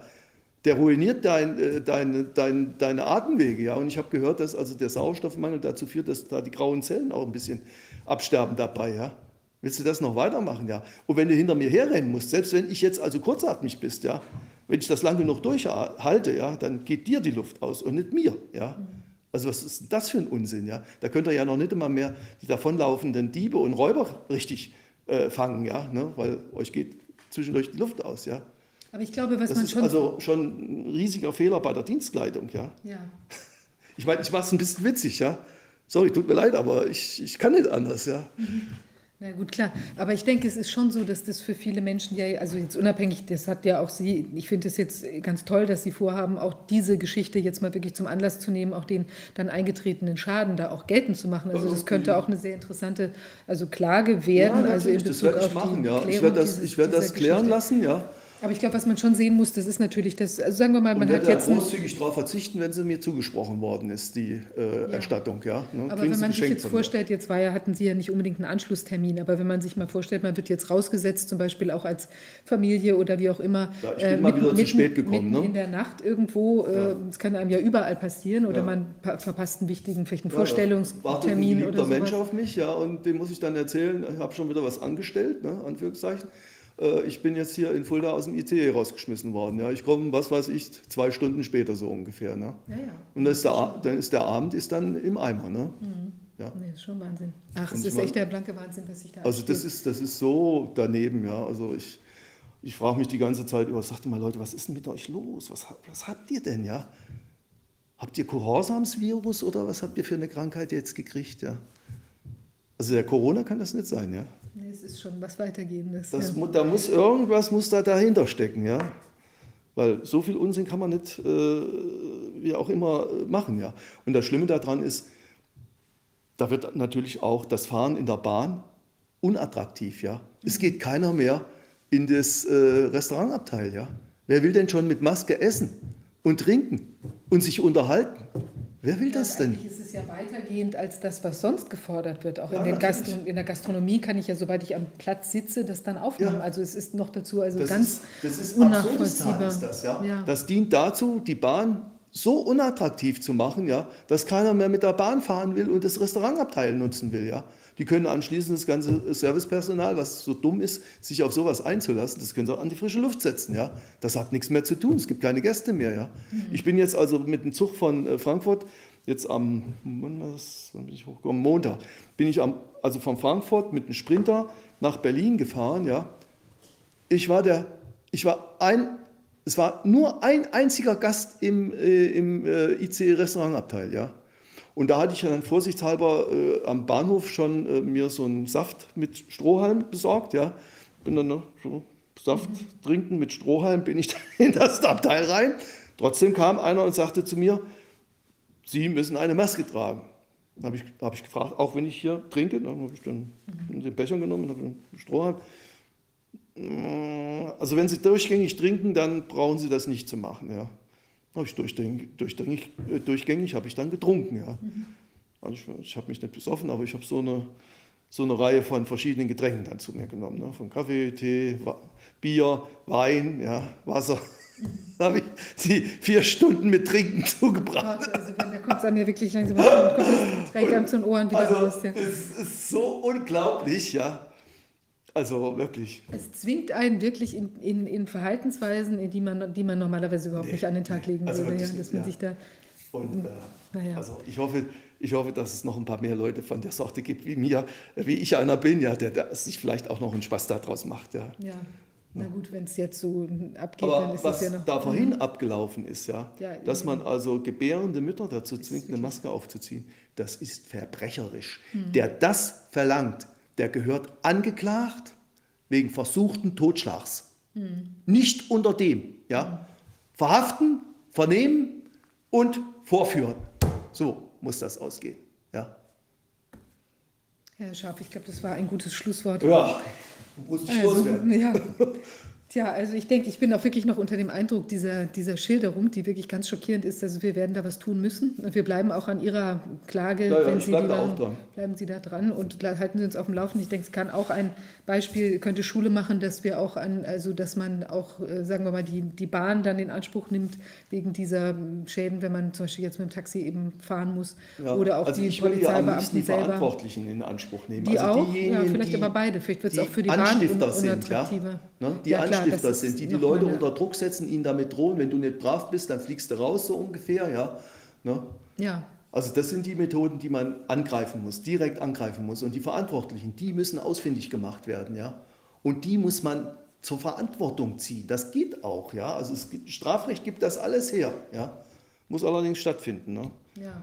Und Strafrecht findet bei uns leider Gottes im Moment nur sehr rudimentär statt. Ja, Das also ist es richtig. Sehr schwach ausgeprägt. Und das hat auch etwas damit zu tun, dass bei uns die Staatsanwälte nicht weisungsunabhängig sind vom ne, Justizminister.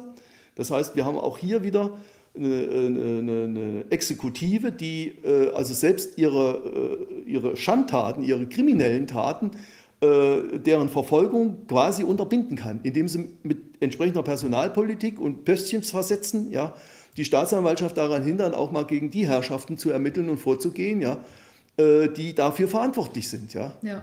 Ne, und Hessen ist da in der Hinsicht ziemlich weit vorne dran. Ja. Also ich sage mal so. Ja. Ne, so nach Naja. meiner Erfahrung. Also, ja, wir gucken, wie das alles weiterläuft. Herr Schaff, toll, dass Sie uns diese Geschichte hier so anschaulich schildern konnten und auch wir das im Clip nochmal live sehen konnten. Das ist sowieso auch eine Idee. Also, wenn auch irgend sowas passiert, wir sehen es ja jetzt auch bei den anderen äh, Gästen, die wir heute hatten, also, dass es auch Aufzeichnungen gibt davon, dass man das äh, dokumentieren kann, was geschieht. Also, das kann ich eigentlich im Moment nur einraten. Ja, ich denke also dann sind wir heute am, am, am Schluss dieses jetzt technisch äh, am Anfang etwas holprigen Tages und dann inhaltlich auch äh, sehr durchwachsenen Tages. Ja, ich möchte allen äh, uns, also mich, mich bedanken fürs Zuschauen und wir mh, nochmal auf Oval Media, äh, die Unterstützung durch Oval Media hinweisen, die uns ja hier mit äh, die, die Aufnahme machen. und äh, sich über Spenden freuen, auch zur Finanzierung des, ähm, des, der geplanten Filme sowie auch einer äh, größeren, auch sehr wichtigen ähm, Aktion, wo es äh, jetzt zeitnah auch, äh, sagen wir mal, äh, sehr aktuelle Berichterstattung geben wird. Also ein sehr mh, unterstützenswertes Projekt.